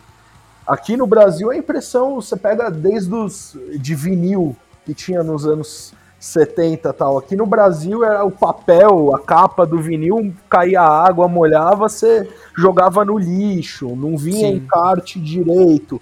E aí você pega os vinis, ah, vinis americanos, é, tinha película anti-água, que você derruba café em cima, é só passar um paninho e seca, tá ligado? Uhum. Então ali você já vê o cuidado. É, o fato de ser gatefold, que é aquele que abre, tem uma arte uhum. ampliada. E então essa foi uma preocupação que eu sempre tive em toda a banda que eu toquei a partir do Deforme. Era ter discos físicos e bonitos, sabe? Porque pro cara tirar o dinheiro do bolso e comprar um CD que ele tem de graça no Spotify, tem que chamar atenção, tem que ser Exato. bacana. E eu acho que é até uma sacanagem com o próprio público. O cara gasta lá 10 reais num CD, mas recebe uma bolachinha de qualquer jeito, um encarte malemale, sabe? Você fica desanimado. Em, de contramão, quando você pega um CD bonito, com um encarte legal, eu, pelo menos, sabe, tenho vontade de ouvir ele muito mais, sabe? Uhum. Eu pego isso baseado no baseado não, um exemplo recente que eu tenho disso é o Institution. Sim. Que lançou Ruptura do Visível. Cara, aquele disco é maravilhoso. E não só nas músicas, sabe? Porque, tipo, eu ouvi ele no Spotify, eu falei, meu, eu preciso ter um encarte. Eu quero ver como é que foi a letra que eles escreveram a música, sabe? Uhum. Tipo, eu quero ver o que, que eles escolheram para colocar a arte dentro. E a maior decepção que eu poderia ter era pegar o disco e olhar e falar, puta, sabe, as músicas são mó legais e o trampo. Mas não, você pega esse disco do Institution, tem vinil de trocentas cores, uhum. tem o, um encarte maravilhoso, tem um trabalho estético muito grande, os dentes em forma de círculo, com o olho centrado. A arte é bonita pra caralho. E eu acho que isso agrega é, na música, sabe? Uhum. Sim. Da mesma maneira que às vezes eu converso com o Luca, que eu acho que eu pegar uma banda que eu olho uma capa mais ou menos, eu já não tô com a mesma expectativa de som de que se fosse uma capa legal. Uhum. Sim, sim. Eu acho que também isso é uma coisa que as bandas têm se preocupado mais de uns tempos pra cá, sabe? Eu vejo que sei lá, as, as bandas nacionais todas estão lançando capas legais e tal, não tem mais aquele descuido também. Uhum. Só que às vezes você faz uma capa mó legal e tal, e o CD não sai físico, cara. E aí eu falo, pô, mas eu queria pegar essa capa na minha mão, sabe? Eu queria sentir o cheirinho da capa. É, não, cria toda uma experiência, né, pro consumidor final, né? Sim, o, todo o ritual de você pegar o CD, abrir, sentir a textura, colocar no. no, no, no, no... Ô, Luca, fala pra é. eles da sua mania de maluco, que você compra dois CDs de cada, que um você não, abre é, e o outro você guarda assim? lacrado, tá eu ligado? Guardo, eu tenho, eu tenho todas as bandas de amigo meu que fizeram físico, cara, eu tenho a cópia aqui lacrada, tipo, no, não abri, tá ligado? Caralho. Tem o, tem o CD do Escombro lacrado, tem o CD do Sudaca lacrado. Então, tipo, cara, isso não é não é pensando, tipo, ah, isso daí vai valer ouro algum tempo, daqui a algum tempo. Cara, isso vale ouro para mim hoje em dia, tá ligado? Uhum. É tipo uma fita, é um toque, tá ligado? É uma, uma parada de louco que eu tenho, mano. E eu tenho, tipo, agora eu tenho 250 CDs da minha banda lacrado aqui. Espero que não fique aqui, né? Esses 250, mas uns 5 pelo menos eu vou deixar. Uhum. Ô, mano, uma, um exemplo que você falou que o, o CD é foda pra caralho, daí você pega o CD, é um CD vagabundinho, é o As You Please do Citizen, tá ligado? Citizen? Eu sei, mas eu não sei qual que é a capa. Eu conheço o Citizen, os discos pela capa. É o da o... das estrelas e vermelho no. Isso, exatamente, é esse aí. Pô, esse disco é muito bom, cara. Sim, cara, e tipo, eu não sei se, se é coisa da HBB isso. Eu tô falando aqui sem saber, então se alguém da HBB ouvir, pode vir metralhar, porque eu não sei direito o que eu tô falando. Mas é muito simplinho, tá ligado? Tipo, é um Digipack, ele não tem encarte, ele não tem buraquinho pra ter o encarte, tá ligado? Ele é só o papelão, o plástico do CD colado e a capa. É só isso, tá ligado? É que tem que ver, às vezes, é... Porque assim, a HBB, se eu não me engano, eles fizeram também o Ruptura do Visível, né? Do, do Institution que já também é totalmente pelo que você tá falando diferente, né? Uhum. Às vezes é a própria banda que não, não disponibiliza, por exemplo, um encarte, uma letra ah. e tal. E aí você não sabe se você pode imprimir e a banda não vai autorizar ou se você lança simples mesmo, que é o que eles disponibilizaram, né? Pode crer.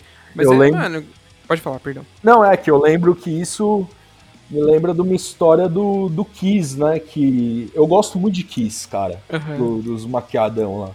E aí eles lançaram é, o disco Psycho Circus e ele tinha que seguir um padrão de, em todos os países. Então todas as fábricas tinha que ser o mesmo padrão, né? Para você comprar o disco no Japão, no Brasil, em tal lugar, o disco ia ter o mesmo formato, né? Então não ia ter aquela distinção do CD japonês ser mais legal, ter mais encartes e tal, era simples. E aí quando o Kiss veio aqui para o Brasil, eles compraram o CD e viram que era totalmente simples, diferente da, do que eles tinham é, distribuído né, para as fábricas. E aí ele uhum. deu um esporro ao vivo, sabe? Ele pegou e começou a ameaçar as fábricas de CD ao vivo. Caralho, caraca! Falando, eu vou descobrir quem é que fez esse CD, quem arrancou as páginas de encarte, quem simplificou a capa, porque a gente não autoriza isso. E você vê o Jenny Simmons falando isso, cara. É, é, tipo assustador, tá ligado? É que nem tipo um presidente, assim, chegar e e te dá um esporro, assim. Pode crer, velho. Tá ligado? É uma autoridade muito grande, assim, o Jenny Simmons, né? Tá desde os uhum. anos 70, foi a maior banda do, do mundo, diversas vezes o Kiss e tal. E aí o cara dando um esporro na fábrica aqui do Brasil que resolveu para provavelmente para baratear o custo, não Sim. fez um encarte, não fez uma porrada de coisa e tomou uma uma chupada ao vivo. Meu Deus do céu. De graça, né? De graça. É, de graça não, né? Porque, porque fez o disco ali do jeito que não era para ter sido feito. Sim, exatamente. O... A gente tá falando de disco e tudo mais, né? Dos físicos e não sei o quê. O trampo de vocês com a Ártico e, e com a Tedesco, como é que rolou? Inclusive, já mandar um abraço pro Fábio, que, gravou com a gente aqui também. Abração, Fábio Eric. Ô, oh, abraço, Fabião. Salve, abraço, Fabião. Eric. Salve, Eric. Ah, é aquela historinha bonitinha. Eles foram dois anjos que caíram do céu. Ai, que maravilha. É, ah, mas assim, fora de brincadeira, cara, foi, foi muito legal, assim. Eu e o Luca, a gente já tinha decidido, né, que ia fazer o disco físico. Sim. E independente de ter gravador ou não, sabe? Uhum, uhum. A gente ia fazer, mesmo se ninguém apoiasse nós por nós mesmos. E o Fábio, ele, eu, eu sempre tive um contato, acho que bacana com ele. A gente não se fala sempre, mas quando a gente conversa, o, o papo desenrola, sabe? Sim. E eu sempre vou mandando músicas que eu tô gravando, projetos que eu tô participando. Ou eu, eu era um dos caras que ficava enchendo o saco do Fábio quando o disco novo do Institution não tinha saído. Falava, eu quero ouvir, eu não tô aguentando mais. e o disco já era pra ter saído, já era pra ter saído e não saiu, tá ligado? Eu quero ouvir. Tanto que quando saiu o disco, eu fui, fui, lá, comprei o kit completo. Ele falou, pô, Ricardo, mas você tá comprando dois kits que repete um bando de itens. Eu falei, não me importa, cara. Eu quero meio que a camiseta repetida, que boné foda. repetido. Eu não ligo, tá ligado? Eu quero uhum. ter porque eu acho que vale a pena.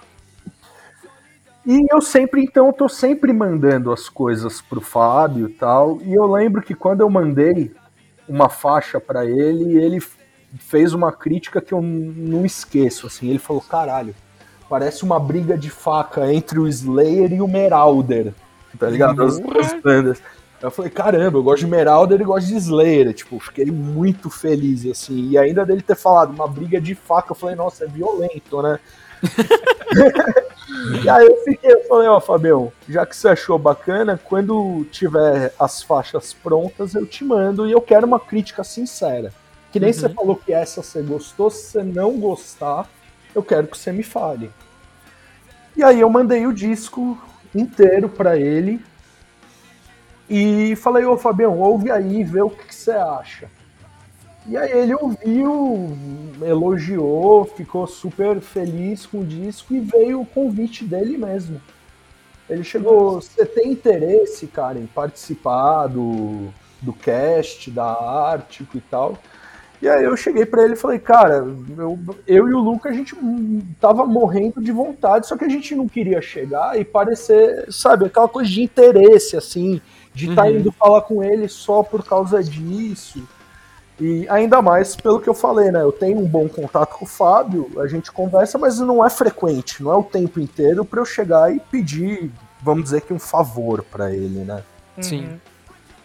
E eu fiquei muito feliz quando veio da parte dele, sabe? Sem eu ter que pedir, sem eu ter que comentar nada. Eu lembro que na hora eu até fiquei mó feliz, eu tirei uns prints pro Luca, eu falei, ó, ó, ó, se liga, ele comentou. Nossa sabe? E foi muito bom, cara. E eu fiquei muito feliz mesmo. Eu falo direto isso para ele, sabe? Que uhum. mudou a nossa. até a maneira de como que a gente ia trabalhar, né? Sim, sim. Porque o fato de ter o Eric cuidando da parte de mídia, de dos blogs, de mandar e a gente primeiro que não tem o contato, segundo que se tivesse contato não tem o hábito de, de ir chegar na pessoa. Então, sabe, querendo ou não, entre aspas, você terceirizar isso para alguém que sabe fazer é muito melhor, né? Sim. E a gente se sente mais confortável para compor, para pensar num clipe e tal, e deixa eles cuidando da parte onde eles sabem cuidar, sabe? Sim. Eu não vou saber chegar e conversar, mandar uma, uma resenha, alguma coisa, é, eu não sei qual que é o beabá, o passo a passo que eu tenho que fazer. Uhum. Então o fato do Fábio ter chegado com essa proposta é, da Ártico tá entrando com a gente nesse disco, ter o apoio do Eric Tedesco, é, é, aquela brincadeira que eu fiz no começo. Parece que são dois anjinhos que caíram do céu para ajudar a gente, sabe? E são, né? E, cara, pra gente foi ótimo, cara. Eu já, eu já conheci o trabalho do Eric de antes, né? Eu já tinha trabalhado com ele na época do Escombro. Uhum. Então eu já sabia que o cara era muito profissional, o cara é muito bom. O Fábio também já trabalhou desde a época do Escombro, então, pô, já tem uma, uma amizade, gosto muito dele, acho ele uma pessoa muito séria. Uhum. É, eu, no começo do ano passado, eu tive que acertar umas, umas músicas, uns registros que não estavam certos no meu nome, enfim. E ele, sabe, fez com uma boa vontade, de prontidão, me ajudou. E, sabe, é, cara, eu fico muito feliz em ter é, tanto a Ático quanto o Eric, o Elinho, que também é o vocal do Institution, mas também está participando do, da Ártico. Eu fico muito uhum. feliz em ter todo esse pessoal que, fora serem ótimos profissionais, são amigos, né? Pelo menos Sim. são pessoas que eu admiro, gosto do trabalho. É, então é muito bom, cara. Eu, eu fico muito feliz. Muito feliz mesmo.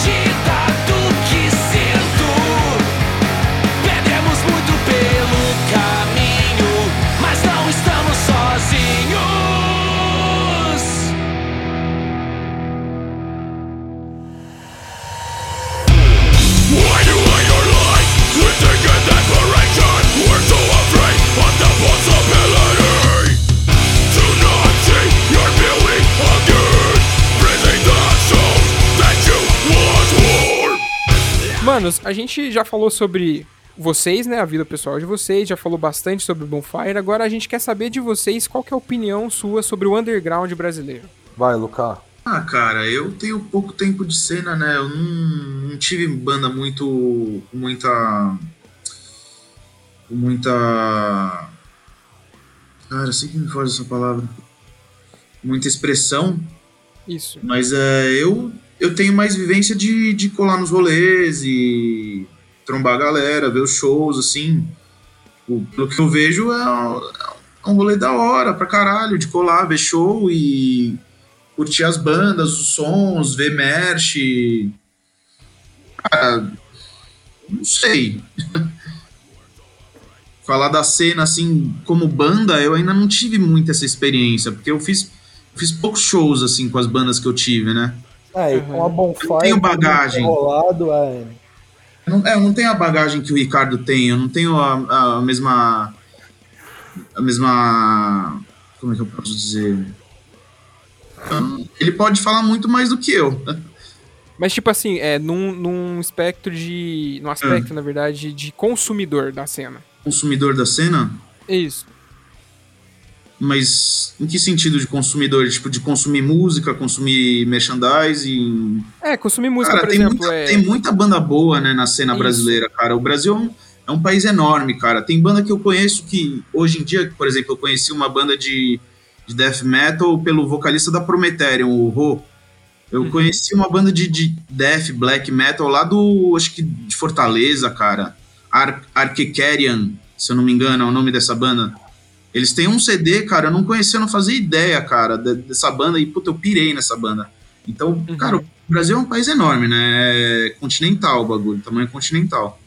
Tem muita banda boa, cara, muita, muito músico bom que, que tem que ter esse espaço, né, de, de se expressar, de ter sua música escutada pela galera, é, ter estrutura para fazer show, ter um, uns festivais legais, né, para tocar. Uhum. Então, cara, tem muita banda boa, muita, muita gente da hora para conhecer. E é isso, basicamente. Não sei se eu respondi sua, sua pergunta direito. Não, respondeu, era isso mesmo. Uhum.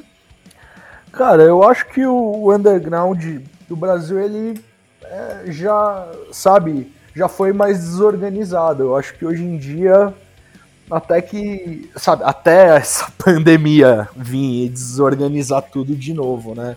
Uhum. Mas você via que as bandas conseguiam organizar festivais, que o público vai. É, é, muito legal você ver que nesses eventos as bandas levam merch é, e que o público compra esse merch também, né? Uhum. Isso é bem legal. É, tanto das minhas experiências com o escombro, da galera que comprava bastante, tanto quanto o olho seco, que muitos dos lugares que a gente tocava, a banda nunca tinha tocado antes. Então, é, o Olho Seco vai fazer 40 anos de banda agora, né? Uhum. E a gente via gente que gostava da banda desde o começo e tal, e nunca tinha visto a banda, então o cara aproveita, compra camiseta, compra. Sabe, compra o que tiver, o CD, o vinil. Então o underground eu sinto que que nesse aspecto ele, ele ajuda, até que ajuda bastante a banda, né? Uhum. Pelo menos é o que motiva a gente de fazer um disco físico, de fazer uma camiseta legal. Eu acho que se não tivesse público para comprar, as bandas não fariam, né? Sim. E é legal ver que, as, que o público, quando gosta da banda, ela, ela defende, né? Com unhas e dentes e vira quase que um exército, né? Então eu, eu sentia isso bastante com todas as bandas que eu, que eu já toquei até hoje. Que, que a gente tinha uma galera muito fiel. E independente da banda ser maior e ter uma visibilidade grande, ou das outras bandas que eu toquei que talvez não tivessem tanto público, mas, meu, às vezes você pega um, dois que tem uma, sabe, uma admiração tão grande que você fala, cara, nem que eu fizer os CDs, os discos, as músicas, esses dois, uhum. sabe, já vale a pena. Então, quando você vê que você consegue juntar um timinho, um grupinho ali, pô, é muito legal, né? E eu acho que assim, o underground, por experiência própria, sempre foi muito presente, né? Tanto o público quanto as bandas, uma ajudando a outra. Nesse aspecto eu não tenho nenhuma coisa negativa para falar, mas de saudade mesmo de tocar, de encontrar os amigos, né? Uhum. que você acaba tendo uma relação, né, com, com, com, com, por exemplo, eu lembro que no Escombro tinha, tinha o Sérgio, que era um cara um pouco mais velho, mas ele ia em todos os shows, sabe? E aí a gente até criava carinho por ele, porque ele tinha um pouco mais de idade, ele não era tão novo, mas, mano, uhum. ele pirava como todo mundo, sabe? No Sudaca tem um outro cara que eu lembro do Felipe, ah, eu esqueci o sobrenome dele, mas, mano, o cara ele chegava, comprava três CDs, duas camisetas, ele pirava, era doente, aí mandava do nada a gente chegava e recebia um e-mail: ah, vocês foram aprovados para tal seleção. A gente, ué, mas a gente não fez seleção nenhuma. Aí o cara mandava a banda, ele não, eu escrevi vocês para participar de tal festival.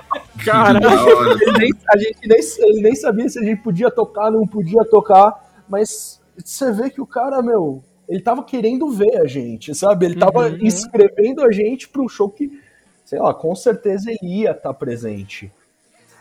Então, pô, cara, sabe, essas e outras são coisas que você só vê quando você tá presente lá no underground, né? Que você vê sua camiseta Exato. vendendo, você, você vai num show que você não toca e você vê sua camiseta nesse show, aí você fala, pô, que legal, uhum. sabe? A gente não tá vendendo nada e tem gente usando. E aí as coisas vão crescendo, né? Aos poucos.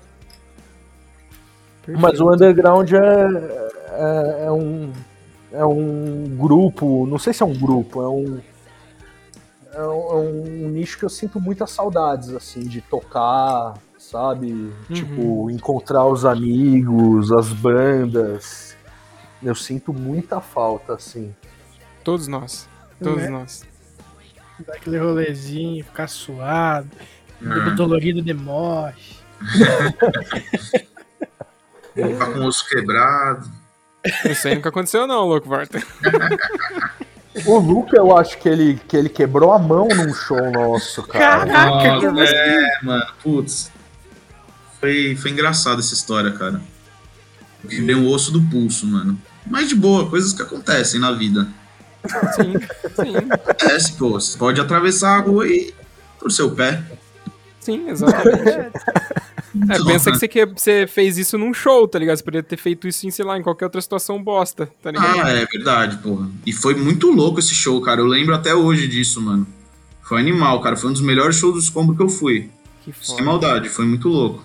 Então, galera, a gente chegou no momento de indicação que consiste em a gente indicar coisas pra galera que, que está ouvindo esse episódio aqui, que também acredito que, como o Vinícius, está querendo coisa nova para colocar nas playlists. Então a gente pede para vocês dois, no caso, é, darem indicações de bandas, séries, filmes, livros, enfim, qualquer coisa que vocês tenham consumido nos últimos tempos, não tem limite, pode fazer quantas quiser. Então, fiquem à vontade. Aí você pegou no ponto fraco, cara, porque eu sou o maior noia de série e filme, cara, que você pode imaginar. Assim. Eu ontem eu assisti quatro filmes, assim, um na sequência do outro, assim. Porra! Ai, cara, vamos ver. Série, eu comecei uma ontem uh, que eu gostei muito, que ela tem o Brian Cranston, que é o do Breaking Bad, sabe? O, uhum. o Walter White. A série ela chama Your Honor, Sua Honra.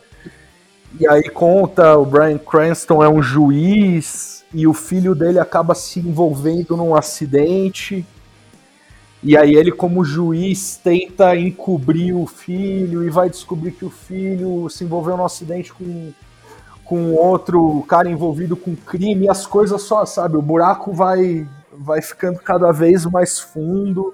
Uhum. Eu achei ela muito legal e, e tem o Walter White, né, do Breaking Bad, um puta ator, o Brian Cranston, eu gosto muito. Tem uma outra que tem no Netflix, eu acho bem legal, é, Ozark, não sei se vocês já viram, tá na já ouvi falar. terceira temporada, é sensacional. É, é, uma série que fala sobre lavagem de dinheiro.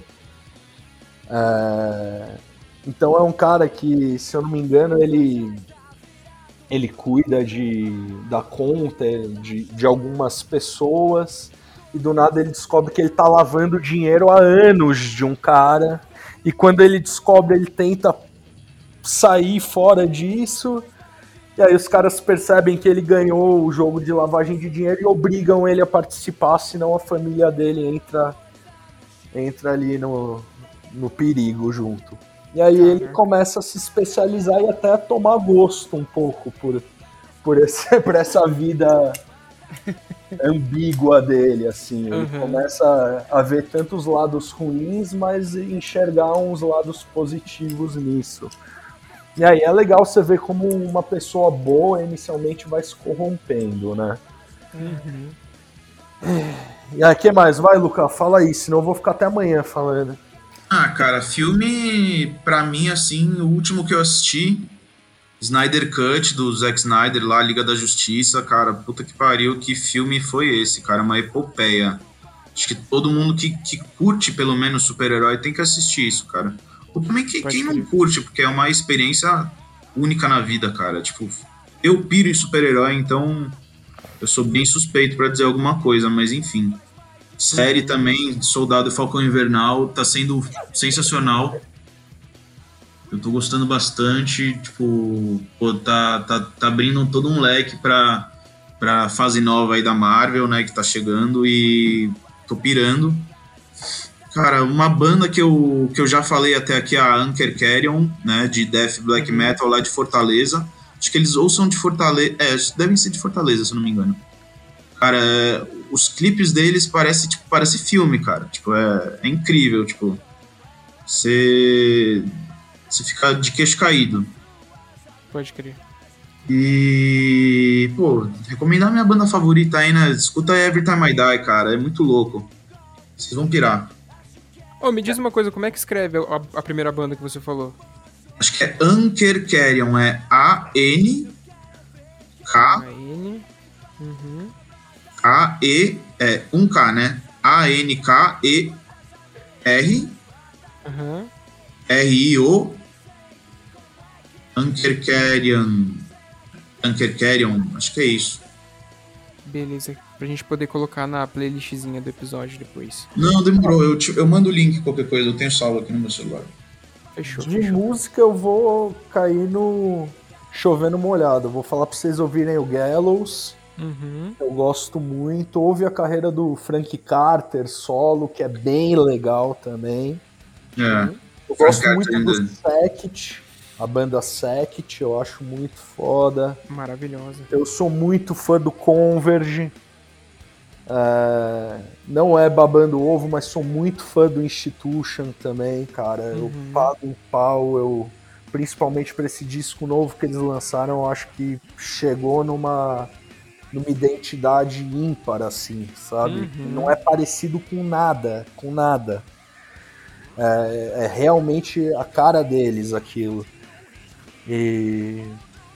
Ah, e o Cold Orange, né, cara? Que é uma banda que eu gosto muito, que mistura sampler, eletrônico, que é um outro lado meu que eu, que eu gosto muito também, né?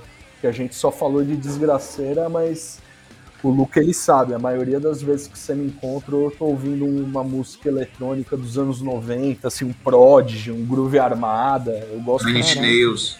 Nine Inch Nails, eu sou doente por Nine Inch Nails. Uhum. É... E ah, eu acho que fica por essas bandas, assim, já, já dá pra, pra dar uma diversificada bem grande. O Cold Orange, o Converge, o Sect, Institution.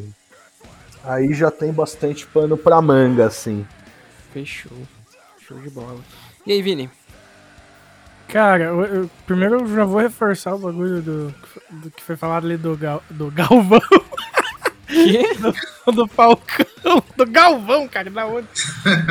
cara, essas séries da Marvel estão muito boas, velho. Muito boa. Eu assisti, por causa que eu tava, tava ocupado com, com os bagulhos TCC. Eu acabei assistindo os três episódios no final de semana e fiquei tipo, caraca, que foda. Tá é. ligado? Cara, eu ainda não assisti, mas eu, o Luca, ele é assim, ele não perde, lança da uma hora que lançou, ele já viu, tá ligado? Caraca. E ele, fa ele, tá falando pra, ele tá falando pra mim a mesma coisa. Ele fala, cara, parece um filme, mano. Os episódios filme, parecem filme. Sim. É. E eu gosto de super-herói também, cara, então eu Eu tô curioso para assistir a série do Falcão e o Soldado Invernal. Agora eu fiquei perguntando quem seria a, a dupla do Galvão na, na série da Disney. Galvão e o Soldado Infernal.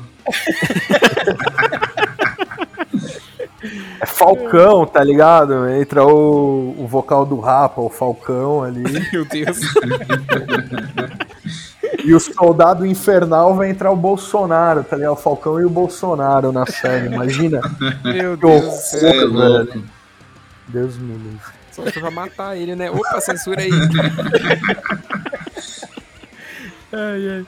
Cara, eu vou indicar uma banda que, eu, que o, o, o Guri que mora comigo me indicou, mano, que eu fiquei viciadão. Que é. Assim, eu vou pronunciar errado, provavelmente, porque o, o arroba ali tá no lugar de um at, por exemplo, né? Mas seria tipo Meet Me at the Altar. Que é uma banda de mina, mano. Que puta que pariu, que coisa foda. É nova a banda? Cara, honestamente, deixa eu ver aqui a discografia de, delas pra ver qual é a mais antiga.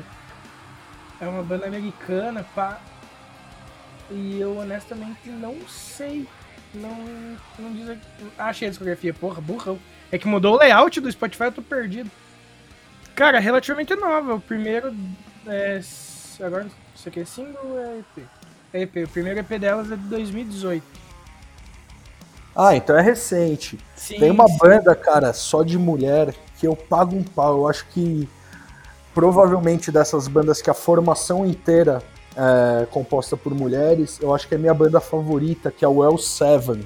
Vocês conhecem? Não. L7. É uma banda antigaça, dos anos 90, assim. Fizeram sucesso pra caramba. Elas eram da mesma cena ali do Nirvana, do, do Grunge, assim. E na época elas eram, sabe, umas meninas, pintavam o cabelo de verde, os dentes de. de arrancava o dente, colocava dente de ouro tal. E agora elas já são umas quarentonas, cinquentonas, né? E elas voltaram agora, cara. Faz um, dois anos que elas voltaram e gravaram um disco novo. E, meu, você vê aquelas, ah, hoje em dia, senhoras, né?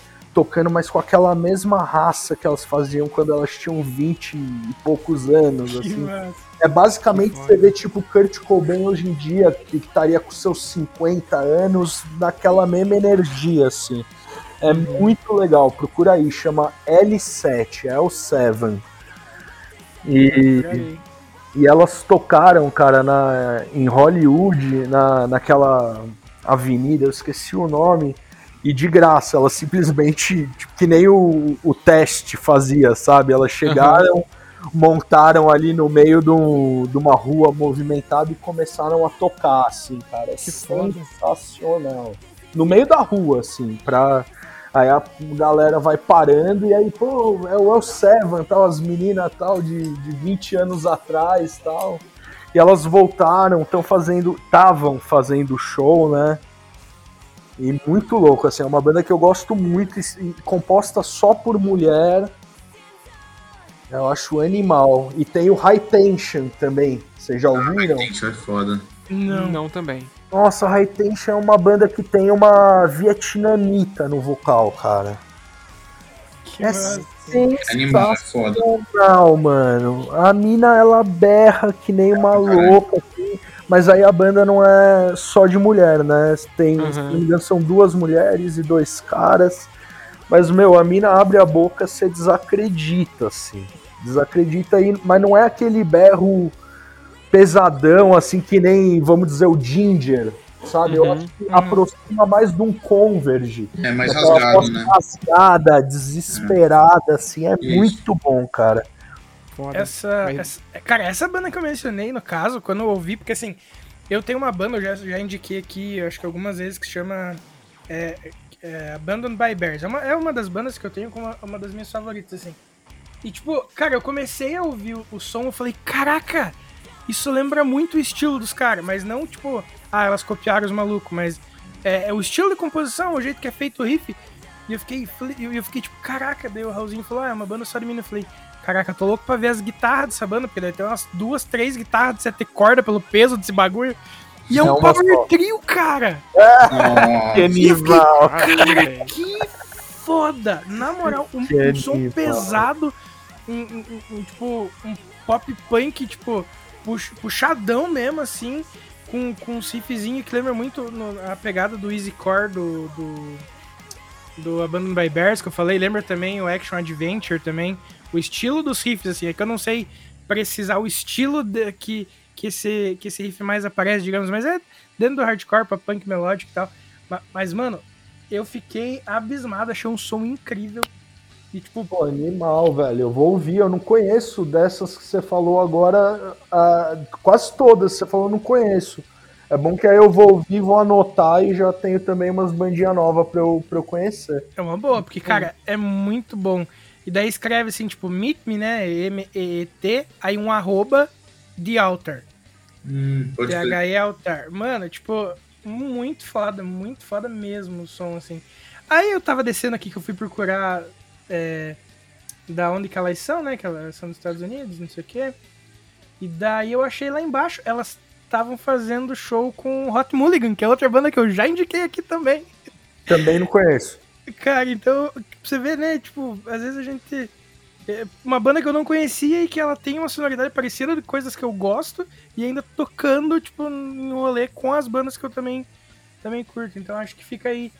É, eu fiz. Acabei fazendo uma indicação só de banda, mas citei algumas outras pra. Não, mas, pô, animal, vou ouvir todas porque, que nem eu falei, eu não conheço, cara. Eu às vezes me fecho muito nas bandas que eu ouço e fico naquele loop, sabe? Que você fica ouvindo só, só aquelas mesmas bandas, assim. Sim. E é sempre bom quando, quando vem bandas novas que eu não conheço, porque, porque abre o leque, né? Sim, vou, sim. Vou ouvi-la, assim. E você, Fabinho? Cara, trouxe quatro bandas hoje e, tipo, direcionados para alguns álbuns, né? Uma banda para cada álbum, né? Um álbum... Pera. Um álbum para cada banda. É isso. Enfim, começando...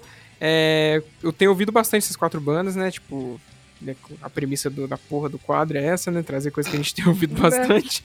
Mas enfim, a primeira banda é Stick to Your Guns, com um EP que saiu por último, que é o Better Ash Than Dust. Que, mano, eu tô extremamente viciado nessa porra. A primeira música, que é a que leva o título do álbum. Sei lá, mano, eu não sei o poder que esses caras têm de fazer refrão legal, fazer refrão que, sei lá, dá, dá alegria pro povo brasileiro, tá ligado? Sim, os caras saber que eles, que eles fazem isso, tá ligado? Enfim. É, a segunda banda que eu queria trazer é Knocked Loose, com o álbum Legal, Love. Nossa, mano. Mano, eu não sei, velho. Esses bagulho de hardcore beatdown aí, eu, eu coloco essa porra pra tocar aqui, eu fico dançando no quarto. Todo mundo que escuta essa porra desse, desse podcast sabe que eu danço tocando. É, eles estão dentro dessa, dessa safra nova do Sim. meio hardcore, assim, que engloba até com aquele Cold Orange que eu te falei Isso. ali na, nas minhas. É muito foda, eu gosto. Eu, eu não gostava, cara. Eu achava mais ou menos, mas aí sabe quando você para pra prestar atenção? Uhum. Aí eu gostei muito daquele álbum azul dele. É desse que você tá falando? O azul que você fala com a capa que é um quarto. Eu não acho sei se é um quarto, é, é, um ambiente. É, que é meio azulada a capa, né? Isso, não, não é esse. O que eu. É o, é o anterior dele, que é o primeiro deles, o Love Tracks, que eu, que eu vou indicar, mas esse que é o último deles que saiu, que é o A Different Shade of Blue, é muito bom também. Isso, isso, é Different Shade of Blue, esse mesmo. É muito bom. Então eu vou ouvir o outro agora, o que é esse que você tá indicando, porque eu só ouvi esse último. Ó, lembra das músicas Dead Ringer, Counting Worms e Billy No Mates. Vai nessas três primeiro, depois você ouve ele inteiro, você vai entender o que eu tô falando. Demorou, Que o fechou. bagulho é, é ridículo, cara, é ridículo. Tem, tem uma hora. Mano, ah, puta que pariu. Quando eu empolgo com uma banda é foda. É, tem- acho que é na Counting Worms, mano. Eles começam devagarinho, aí dá aquela estourada, aí eles seguram de novo e o vocalista tá tipo um latido no meio da música, tá ligado? É aí o é volta de novo. Cara, é muito, é muito pica, tá ligado? Tem uma música do Sect também que eu falei, que o cara dá um latido no meio. Sim, assim, é cara. muito louco. Você fala, meu, que, que deu no cara? Ele tá com tanta raiva que, em vez dele xingar, ele dá um latido. Ele late pra, expre- pra- pra expressar o bagulho, é muito foda isso. É. Você não vê isso todo dia, tá ligado? E continuando nessa, nessa linha, né, nessa safra aí, eu trazer uns caras daqui do Brasil, que é bem legal o som deles, que é o Bare Knuckle, acho que vocês conhecem, né? Já ouvi falar. É, eu não sei de que localidade que os malucos são, não, mas o som é muito bom, é nessa mesma levada do no Knocked Parece o Knock de Luz, né? Isso, é, é- é a mesma coisa, tá ligado? Mesma- não vou falar que é a mesma coisa porque os caras não estão imitando eles, mas é a mesma levada, o mesmo tipo de som, tá ligado? Pode crer. Aí deixar o álbum Tiny Mass Volume 1, é Primitive, se eu não me engano, o final do álbum, do nome do álbum, que é bem legal também, que é um mamute todo, tipo, gorizão, assim, a capa, é bem legal.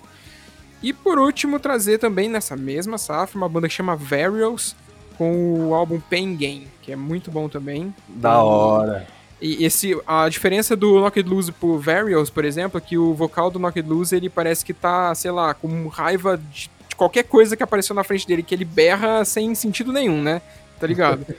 E o do Varials, ele tá com raiva mesmo, cara. Ele tá assim, ó, eu estou bravo, eu estou com raiva. Aí ele tá berrando. Mas é, é Vou bem dar legal. uma sacada no Varials, assim. Sa- É, é bem massa. Vai nesse álbum. Acho que, se eu não me engano, é o primeiro álbum deles. É um que a capa é branca com os escritos amarelo. Eu não sei se é o primeiro, mas se não é o primeiro, é um dos primeiros. É bem legal também. Da hora. E eu acho que é só, senhor Vinícius. Pô, eu quero. Vocês estavam falando agora, eu lembrei enquanto vocês comentavam ali. De, é, foge totalmente do, do, do- de hardcore, rock mais pesado e tudo mais. É mais puxado por um folk indie. Mas é só porque eu lembrei que a gente comentou de. Vocês também comentaram. De fazer clipe, tipo, contando uma única história, assim, que eles vão se ligando, né? Uhum. tem uma banda de, de, de, de um indie folk, digamos assim, que eles, eles lançaram um EP, eles lançaram um álbum, e daí desse álbum eles selecionaram algumas músicas e lançaram uma obra audiovisual chamada. É, o nome do álbum é Cleópatra, do- da banda The Lumineers. E, o, e essa obra audiovisual é a. The Ballad of Cleopatra. Que eles pegaram seis músicas, porque é um álbum conceitual. Eles contam uma história no álbum inteiro, sabe? Qual o nome da banda? The Lumineers. Cara, eu já ouvi falar. Já ouvi falar. Não, não ouvi, mas já, já ouvi falar. Não cheguei a escutar o Uhum. tempo deles. Eles tocaram no Lola em algum ano, não tocaram? Tocaram, só não lembro que ano foi. Eles iam tocar no último agora, que foi cancelado. Aham. Por causa da pandemia e tudo Essa aí mais. não me é estranho o nome, não. The Lumineers. E eu, e eu, eu, eu lembrei, eu ia comentar durante a conversa, mas daí a gente foi mudando de assunto, acabou que eu deixei pra comentar no final. E, que tipo, eu assisti um clipe de, deles e daí eu falei, oh, que massa. Eu assisti o outro e falei, pera, mas aquela guria no táxi é a coisa que apareceu no outro clipe. Aí eu fui ver os outros clipes que eles tinham, e daí que eu descobri que era uma sequência, aquele, tipo, digamos assim, de seis músicas, seis clipes, que elas eram interligadas por algumas cenas e daí começava a tocar música, sabe? Que É tipo um, um- um- filminho, assim. Puta, é animal, né? Eu, Muito eu foda. acho que isso agrega muito quando você, principalmente quando você percebe que conta uma história aí que dá vontade de você ver todos na sequência, assim, né? Pra ser, Sim. É, eu fazia isso com o do Gallows, né? Eu colocava Uhum. o primeiro até o último e falava, vamos ver como é que foi a noitada dos caras. Mesmo sabendo o desfecho, é tipo repetir o filme que você gosta muito, assim, de Sim. assistir. Aham. E esse álbum que eu falei, ele saiu em 2016, o Cleopatra, e, o... e eles lançaram junto com o álbum, né? E daí, eles não contentes, em 2019 eles lançaram o álbum intitulado 3, terceiro, sabe? 3 em algoritmo Aham. romano, Sim. Uhum. que tem 10 músicas, e eles lançaram a desgraça do álbum. Quer dizer, o álbum acho que tem mais que 10 músicas, ou tem 10, ele é dividido... É que assim, o álbum, ele é dividido em quatro discos de três, quatro músicas cada uma, porque são os, os arcos da história, Sei, sei. sacou? É? E os caras lançaram o álbum com 10, de 13 músicas com 10 clipes. Nossa, animal. Contando a história de um personagem que se originou na, no álbum de 2016. Sabe como? Se eu não me engano, em 2016 eles contam a história da Cleópatra, que é, que é, que é o nome da, da, da mulher, né, e tal. E daí, no de 2019, a Cleópatra, ela é, tipo, tia de um dos personagens ali, não sei se... Saca? E daí, tipo, mano, e é umas histórias pesadas, assim, sabe? E, tipo, eles vão criando a, parada e vão montando a história. Mano, é maravilhoso, maravilhoso. Quem quiser, tipo, assistir, não só pela, pela música, porque às vezes, né, a gente fala bastante super hardcore, mas eu digo pela obra como um todo, sabe? Pelo produto audiovisual que eles entregam, que é uma narrativa com, com tipo assim, é, exemplificada com música. Mano, é maravilhoso. Eu, eu gosto pra caramba. assim. Então fica Bem- essa dica do, das duas produções audiovisuais da banda The Lumineers. Tem uma banda, cara, que chama Extreme, aquela que ficou famosa por a música Morten Words, sabe? Aham. Então, eles têm um disco que chama Three Sides of Every Story. E aí eles contam o disco, a mesma história é, ele é dividido em três partes. A primeira parte é no seu ponto de vista, aí a outra parte é no meu ponto de vista, e aí a terceira parte é descolada vi, vista de cima, que é o que, que aconteceu de verdade. Então mostra o lado de um, o lado de outro, e aí realmente o que, que aconteceu. Caralho, Porque esse é um disco, é velho, é de 93, 92. É velhaco esse disco. É, o som é hard rock, mas o, o conceito eu acho muito louco, porque conta no ponto de vista. Então, quando você tem uma briga, você tem o seu lado. Então, conta o lado de um, o lado de outro e depois conta a verdade, o que realmente aconteceu.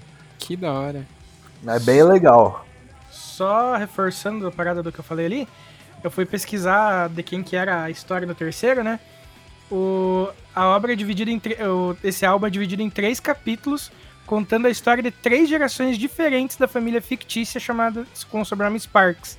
Nossa. Então, na, nos primeiros você acompanha a história do pai e do filho, digamos, da, do pai e da mãe, né? Quando eles uhum. têm a criança. Sim. Aí o segundo, o segundo capítulo seria a, a vida da, da, tipo, adolescência do moleque. E daí no final ele é mais velho, saca? Então, mano, é uma história sobre vícios, família e dor, assim, sabe? Nossa, cara, pesado. Cara, é, é, pesado, mas é muito bem trabalhado. E daí lembra que eu falei que ele trabalha diretamente com o álbum anterior? Na segunda música do álbum, a última parte dela, eles, eles cantam um refrão de uma música do álbum de 2016 dentro da melodia da música nova. para fazer referência àquela personagem. Pô, animal, animal, animal isso. Não, mano, é muito foda, assim, é, é muito complexo, eu acho maravilhoso. Mas é isso então, muito obrigado para você que ficou com a gente aqui curtindo esse papo foda, sabendo um pouquinho da história desses dois caras, gente fina pra caralho. E eu não poderia deixar de agradecer vocês, agradecer a amizade de vocês, agradecer a audiência de vocês, a companhia de vocês todas essas quinta-feiras e, sei lá, quando vocês ouvem, a gente sabe que vocês estão ouvindo, então o nosso coração fica quentinho, né, Vinícius? Exatamente, quando vocês vêm trocar aquela ideia. Que eu, eu faço questão dele sempre lembrar todo episódio quando a gente fala. Quando vocês vêm trocar aquela ideia, no, no, seja no post, seja na DM, tá ligado? Pô, acho que é, isso é, é, é impagável, assim. Exatamente, isso faz a nossa semana, fica a dica aí. Mas eu queria também agradecer muitíssimo de todo o meu coração, e não só o meu, do Vinícius também. Luca, Rick, muito obrigado por ter topado vir trocar essa ideia com a gente. Muito obrigado oh, por dispor obrigado, de um tempinho para vir conversar com a gente. Cara, quando quiserem, a porta tá aberta para vocês. O que precisar da gente, a gente tá aqui para contribuir com vocês. Demorou? Muito obrigado. Tamo junto, muito obrigado, manos. Vinícius, Fabião, obrigado pelo espaço, né, pela oportunidade aqui. Pra gente é muito importante. E também o que a gente puder ajudar, a gente está à disposição. E, cara, só tenho a agradecer pelo, pelo espaço aqui. É, valeu, manos. Tamo junto. Tamo junto. Cara, agora é aquele momentinho maravilhoso para vocês fazerem um jabazinho aí, maravilhoso. Vamos nessa. Bom, Instagram, Bonfire Season Oficial. Entra lá, é, no Facebook eu não tenho Facebook, mas eu acho que é só jogar Bonfire Season, é, tem a página é só, lá. Só escreve lá no pesquisa que tá lá. Quem cuida é o Luca dessa parte. É, nosso primeiro EP já tá, tá desde 2017 no Spotify.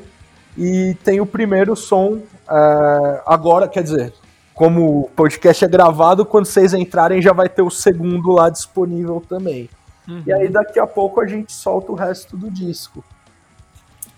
Show Mas de é bola. Aí, cara, é Facebook, Bonfire Season, no Instagram é Bonfire Season Oficial.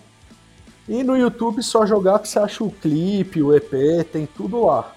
Demorou. Uma coisa que não sei se vocês podem falar, falar já, mas quando que vai estar disponível para compra o CD? Porque o meu, a minha mãozinha de colecionador já está coçando desde o começo do nosso papo. Quando que vai estar disponível?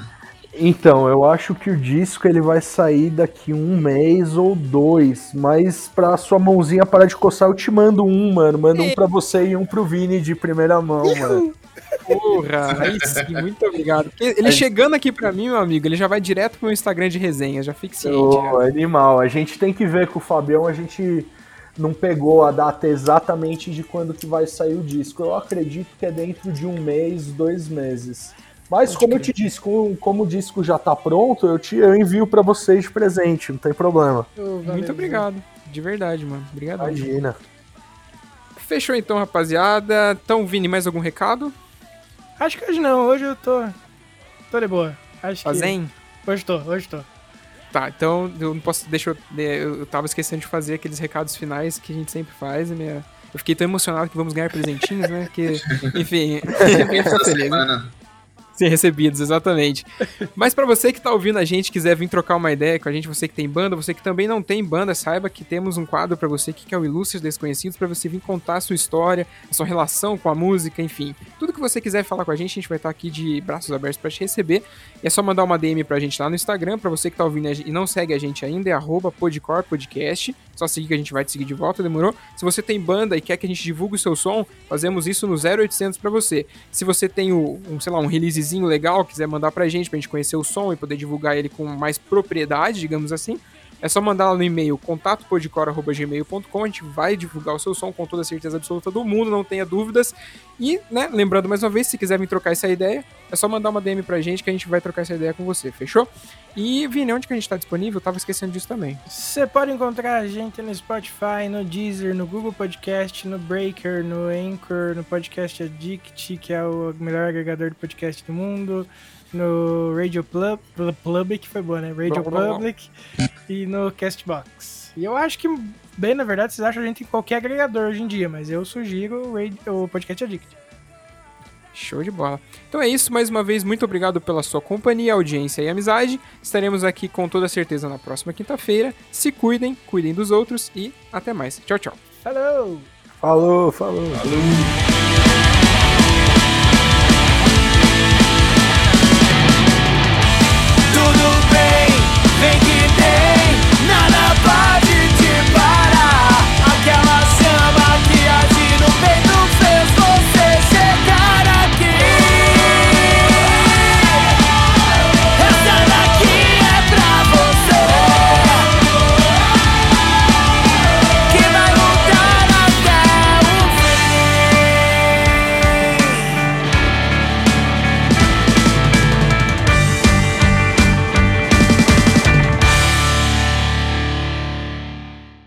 E antes de terminar aqui, lembre que se você tá afim de conhecer uma marca foda que apoia e vive o underground, é só colar no Insta e jogar na busca Use Refuse ou pular pro site www.userefuse.com.br. Perde tempo não, falou!